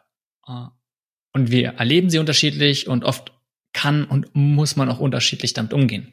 Ich halte mal so ein bisschen dagegen und mhm. sagt, gerade wenn wir zum Beispiel über Meditation reden, ist ein ganz großer Punkt, nicht mit Gedanken an den Aft anzuhaften. Weil die meisten ist es so, sie setzen sich hin, ein Gedanke kommt und äh, zehn Minuten später, oh, oh ja, habe ich die ganze Zeit über irgendwas nachgedacht. Und dann geht es gerade darum, es kommt ein Gedanke und man lässt ihn einfach wieder los. Und warum können wir nicht das Gleiche mit Emotionen machen? Warum können wir nicht das Gleiche, äh, indem wir einen wirklich einen gesunden Abstand gewinnen und uns nicht damit identifizieren und sagen, ja, Emotionen und ich scheide mich bewusst und lass sie wieder los. Genau das Gleiche wie mit Gedanken. Ja, also der biologische Grund würde man sagen, es ist einfach ein anderes Gehirnareal, was für Emotionen zuständig ist, als für unsere Gedanken. Ja, also eines halt die Großhirnrinde, das ist das, worauf wir stolz sind, das, was nahe am Äußeren des Hirns ist, also man immer sieht. Und das limbische System, Mandelkern und so weiter, diese Dinge, die für die Emotionen zuständig sind, die sind weiter innen, ja, die haben eine andere Funktion, die haben eine höhere Macht. Also wenn man sich fragt, wer steuert was, kann man ganz klar sagen, Emotionen steuern stärker Gedanken als umgekehrt. Natürlich kannst du mit, äh, mit Gedanken bestimmte Emotionen ähm, erzeugen. Ja, also zum Beispiel kannst du äh, Freude erzeugen, indem du lächelst, indem du, oder Energie erzeugen, indem du herumspringst und so weiter. Das geht. Aber wenn ich jetzt sage, okay, bitte mach jetzt in den nächsten 30 Sekunden mal Schuldgefühle, spür mal richtig Schuldgefühle, äh, dann ist das für viele schwer. Ja? Also gerade wenn du jetzt kürzlich keine hattest äh, oder überhaupt überlegen musst, wann hatte ich das letzte Mal welche, dann, dann, dann wirst du das nicht hinkriegen. Umgekehrt, ähm, wenn du ähm, bestimmte Gedanken denken möchtest, die kannst du einfach denken. Also mit ohne emotionalen Beiklang. Ja, wenn ich jetzt den Gedanken denken will, ich will, ich bin selbstbewusst oder ich bin äh, schwach oder was auch immer, ich kann beide Gedanken einfach sehr bewusst denken. Das heißt, es ist im Gehirn ein anderes Areal und dadurch auch in unserem Bewusstsein ein anderes Areal. Äh, Emotionen sind viel näher bei unserem Unbewussten dran, Gedanken ein bisschen näher äh, bei unserem Bewusstsein. Und dadurch haben wir da auch eine andere Kategorie, aber auch eine andere Hierarchie. Und deswegen glaube ich, ist es für viele auch spannend, sich mehr mit den Gefühlen zu beschäftigen. Absolut. Und so wie du gerade gesagt hast, ist einfach viel schwieriger, ich sag mal so ein bisschen fassbar zu machen. Gedanken kann ich jetzt auch nicht so gut, ähm, es fassbar zu machen. Äh, aber allein diese, ja, einfach dieses, dieser Umgang und es zu steuern, das ist, glaube ich, so. Die meisten fühlen sich eher von, also so ist meine Erfahrung, von emotional, Emotionen eher gesteuert als im Sinne von Gedanken. Es ist einfacher, da dann besser mit umzugehen. Was wäre da, wenn man so sagst, ein, zwei, auch wieder vielleicht Methoden, wo du sagst, das ist eine klare Abgrenzung zu Gedanken, wo du besser mit Emotionen umgehen kannst? Also einfach Methoden, um besser mit Emotionen mhm. umzugehen. Ähm, ja, das, also da gibt's, also eine Möglichkeit ist, das ist jetzt zwar wieder eine, eine ähm, gedankliche äh, Methode auch, aber die funktioniert bei vielen sehr gut, ist die 90-Sekunden-Regel oder 2-Minuten-Regel. Das heißt, wenn du eine Emotion hast, äh, dann gib dich voll ihr hin. Also unterdrück die nicht, sondern leb sie voll aus. Aber du hast nur zwei Minuten dafür. Das heißt, das, der wichtigste Punkt ist mal, es nicht zu unterdrücken, also nicht ähm, zum Beispiel ständig die Schuldgefühle wegzuschieben, weil dann werden sie nur größer, werden sie nur stärker. Das ist das, genau das gleiche wie bei den Gedanken. Aber die Idee eben, sich einen Timer zu stellen oder jemanden zu bitten, hey, nach zwei Minuten äh, mach mich darauf aufmerksam. Das war eine Möglichkeit, um mit Emotionen äh, die ein bisschen besser in den Griff zu haben. Äh, eine andere Sache ist ähm, wieder Achtsamkeit, das heißt auch wirklich reinzuspüren. Das ist gleich wie bei der ersten Methode, nur dass wir jetzt kein Zeitlimit haben. Das heißt zum Beispiel bei Schuldgefühlen, ähnlich wie beim Negativitätsfasten, wirklich mal reinfühlen, hey, was ist denn da, äh, was machen diese Schuldgefühle, äh, woher kommen denn die? Und das wirklich wahrnehmen, ja, ähnlich wie bei der Meditation. Das kann allein schon wahnsinnig viel helfen. Wenn es nicht hilft, dann äh, empfehle ich, den Prozess zu verstärken, indem man es aufschreibt. Ja, also ähm, Emotionen kann man sich sehr gut wegschreiben weil dieser Verlangsamungsprozess ähm, die Emotion verändert. Ja, also immer wenn wir, also auch wenn du jetzt äh, an die Vergangenheit denkst, jedes Mal, wenn du an die Vergangenheit denkst, wird ja äh, das, was, an was du denkst, neu beschrieben. Also es ist nicht so, dass du Erinnerungen einfach nur abrufst im Computer, sondern jedes Mal, wenn du ein Word-Dokument aufmachst, jetzt in dieser Metapher gesprochen, veränderst du das Word-Dokument automatisch in dem Zustand, in dem du dich befindest. Das wird ein bisschen überlagert, äh, was du gerade denkst, zusätzlich wird äh, ein bisschen überlagert und so weiter. Und durch das Schreiben verlangsamst du den Prozess zusätzlich noch, das heißt, es wirkt noch mal stärker und dadurch kannst du dir auch Schuldgefühle oder andere Emotionen wegschreiben. Und dann gibt es natürlich bestimmt also einfach, sag ich mal, Emotionskompetenz. Zum Beispiel bei Scham weiß man, je früher du mit Leuten drüber sprichst über deine Scham, desto besser. Ja, das ist halt bei dieser speziellen Emotion das Wichtigste. Red drüber mit Menschen, mit, mit Menschen, die du vertraust natürlich, jetzt mit niemandem, der dich sich dann vielleicht lustig macht, sondern natürlich mit jemandem, äh, der, der emotional selber kompetent ist und wirklich ein Freund ist, äh, nicht mit irgendjemandem, aber red mit jemandem. Ja? Und wenn du niemanden hast, dann such dir einen Coach oder Therapeuten, äh, aber da weiß man einfach, je früher du mit jemandem redest, desto besser, dass die Emotion äh, vergeht und sich äh, auflöst. Ja, gut. Zur Zwei-Minuten-Regel würde ich gerne noch was hinzufügen, äh, und zwar eine Vier-Sekunden-Regel denn ich kann mir vorstellen, bei vielen Sachen ist es nicht unbedingt so förderlich zu sagen, man macht, man erlebt sie immer ganz klar, fokussiert sich lange darauf. Zum Beispiel, wenn man sich zu irgendwas überwinden möchte, dann ist es nicht in vielen Situationen vielleicht nicht unbedingt so förderlich zu sagen, okay, jetzt man lebt sie erstmal völlig aus, vielleicht langfristig, ähm, aber gerade zum Beispiel, man sagen, man möchte, weiß ich, wir haben vorhin Partnerschaft, jemanden ansprechen dann, ja, ist die Person vielleicht gerade weg oder man möchte ein Gespräch mit, ne, mit dem Chef anfangen über irgendein Thema, was einem schwerfällt. Und dann einfach innerlich von vier runterzählen, vier, drei, zwei und eins, sondern einfach machen. Also gar nicht drüber nachdenken, sondern über irgendwas, wo man weiß, man macht sowieso schon. Und einfach dadurch, durch diesen Countdown, hat man innerlich so einen Prozess oder man legt erstmal da wieder den Fokus darauf, dass man gar keine Zeit mehr hat, vielleicht sich sehr viel mit diesem Gefühl auseinanderzusetzen. Und dann ist man auf einmal dabei und dann macht man es einfach. Kann nur zusätzlich in manchen Situationen einfach äh, vielleicht ja auch noch ganz gut sein, um in manchen Situationen da besser umzugehen. Gerade bei Angst, absolut, ja. So, ich denke, wir haben schon eine ganze Menge jetzt hier über verschiedene Sachen gesprochen. Ja, seien wir ehrlich, man kann Stunden drüber reden, man kann sich Jahre damit beschäftigen. Du hast auch schon gesagt, es ist ein Prinzip, es ist eine Aufgabe des Lebens, mit sich selbst zu beschäftigen, zu wachsen, sich zu verändern. Äh, und darum war mir vor allem wichtig, dass man einfach mal so eine Vorstellung hat und vor allem so ein paar Methoden, wo man einfach anfangen kann. Also ein paar Anknüpfungspunkte. Und wenn ich jetzt nochmal darüber nachdenke, was für mich so aus dem Gespräch so am wichtigsten war, ist vor allem erstmal überhaupt ein Gestalter des eigenen Lebens zu werden. Das heißt, sich darüber nachzudenken, was möchte man und es dann auch aktiv anzugehen. Das heißt einfach sich bis zu sagen, ja, ich möchte mein Leben gestalten. Und das zweite ist zu sagen, es gibt gute Methoden und gute Tools, die einfach einen wesentlichen Unterschied machen. Nicht einfach irgendwie Sachen anzugehen, sondern, hey, du hast viele Sachen genannt und die auch zu nutzen. Sachen mal niederzuschreiben, einfach diese, so ein Tool zu nutzen, dann für sich gleichzeitig einfach rauszufinden, was am besten funktioniert. Und das dritte äh, ist sich auf den Prozess zu fokussieren, nicht auf das Ergebnis, sondern zu sagen, ja, ich muss nicht sofort ankommen, sondern einfach besser werden, verändern und machen, machen, machen. Sich jetzt auf den Prozess zu fokussieren. Das wären so drei Sachen, die ich gut daraus ausgenommen habe. Wann ich, ob du vielleicht noch ein, zwei hast, wo du sagst, die waren, waren oder sind dir vielleicht noch wichtig hinzuzufügen? Äh, vielleicht um, um das Letzte, was du gesagt hast, abzurunden, da gibt es eine super Frage dafür, nämlich die Frage, wenn du irgendwas tun musst, was du vielleicht auch nicht tun magst, Kaltakquise oder so, die Frage, wie kann ich den Prozess genießen? Also nicht nur den Prozess machen, sondern die Frage zu stellen, wie kann ich den Prozess genießen? Und dann mal schauen, was passiert. Finde ich gut. Da gibt's auch von wegen Fragen, weil wir auch schon ein bisschen drüber gesprochen haben, bei der Kraft der Fragen, äh, als andere Frage, was kann ich tun, damit alles andere einfacher oder vielleicht sogar überflüssig wird? Eine andere Herangehensweise, äh, aber vielleicht gibt es auch so ein paar Sachen als Anstoß. Mit Marian, äh, ich möchte dir nochmal zum Abschluss die Gelegenheit geben, dass du vielleicht ganz kurz erzählst, wo man dich findet oder was du noch machst. Du hast jetzt schon mal deinen Podcast angesprochen. Vielleicht kannst du gleich nochmal sagen, ähm, vielleicht in ein, zwei Sätzen, für wen der besonders ist, also wer den hören sollte. Ja, voll schön. Ähm, der Podcast heißt eben die Psychologie der Selbstbeeinflussung und ist für alle Menschen, die sich einfach weiterentwickeln wollen. Also das ist so das Kriterium, würde ich sagen. Also wenn du an dir arbeiten willst, wenn du ähm, oder auch wenn du dich für Psychologie einfach nur mal interessierst, äh, dann würde ich den Podcast empfehlen.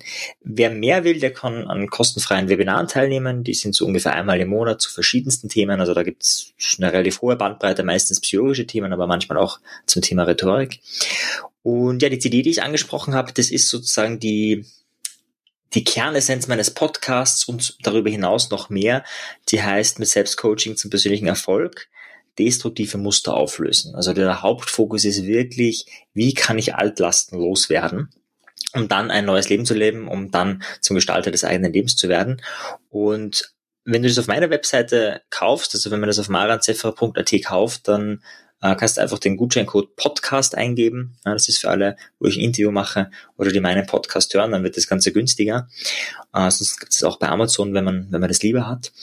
Und vielleicht ganz kurz nur, also es sind einfach 14 Kapitel, 14 Methoden, äh, 14 Prinzipien, wie du dein Leben besser beeinflussen kannst, und zwar im Detail. Manche haben wir schon angesprochen, Negativitätsfasten oder was du angesprochen hast, fand ich auch cool, sich mal vorzustellen, äh, was ist das Worst-Case-Szenario? Ja? Und das sich mal zu überlegen, was daraus wird, ist zum Beispiel auch oben als Trance, damit man sich das noch bildlicher vorstellt. Und ja, kann man einfach mal reinhören. Ansonsten, ähm, ja, findet man mich unter maranzefferer.at. Okay, super. Dann, ja, vielen, vielen Dank, Maran, für deine Einblicke und vor allem, dass du so ein paar, ja, Tools mit uns geteilt hast. Also das finde ich immer sehr, sehr wichtig, dass es nicht nur darum geht, man redet, sage ich mal, über die Metathemen, was wirklich gut ist, sondern es auch mal wirklich ganz konkret zu machen und einfach Erfahrungen äh, mitzugeben. Ja, auch dir vielen lieben Dank, lieber Simon. Du hast äh, super schöne Zusammenfassungen gemacht. Äh, Freue mich schon drauf, äh, es dann selber zu hören. Das war Perspektive Gesundheit. Um mehr über die besprochenen Themen dieser Folge zu erfahren, klicke den Link in den Show Notes. Besuche www.perspektivegesundheit.de, um mehr über einen gesunden Lebensstil zu lernen und vor allem wie du etwas verändern kannst. Bis zur nächsten Folge.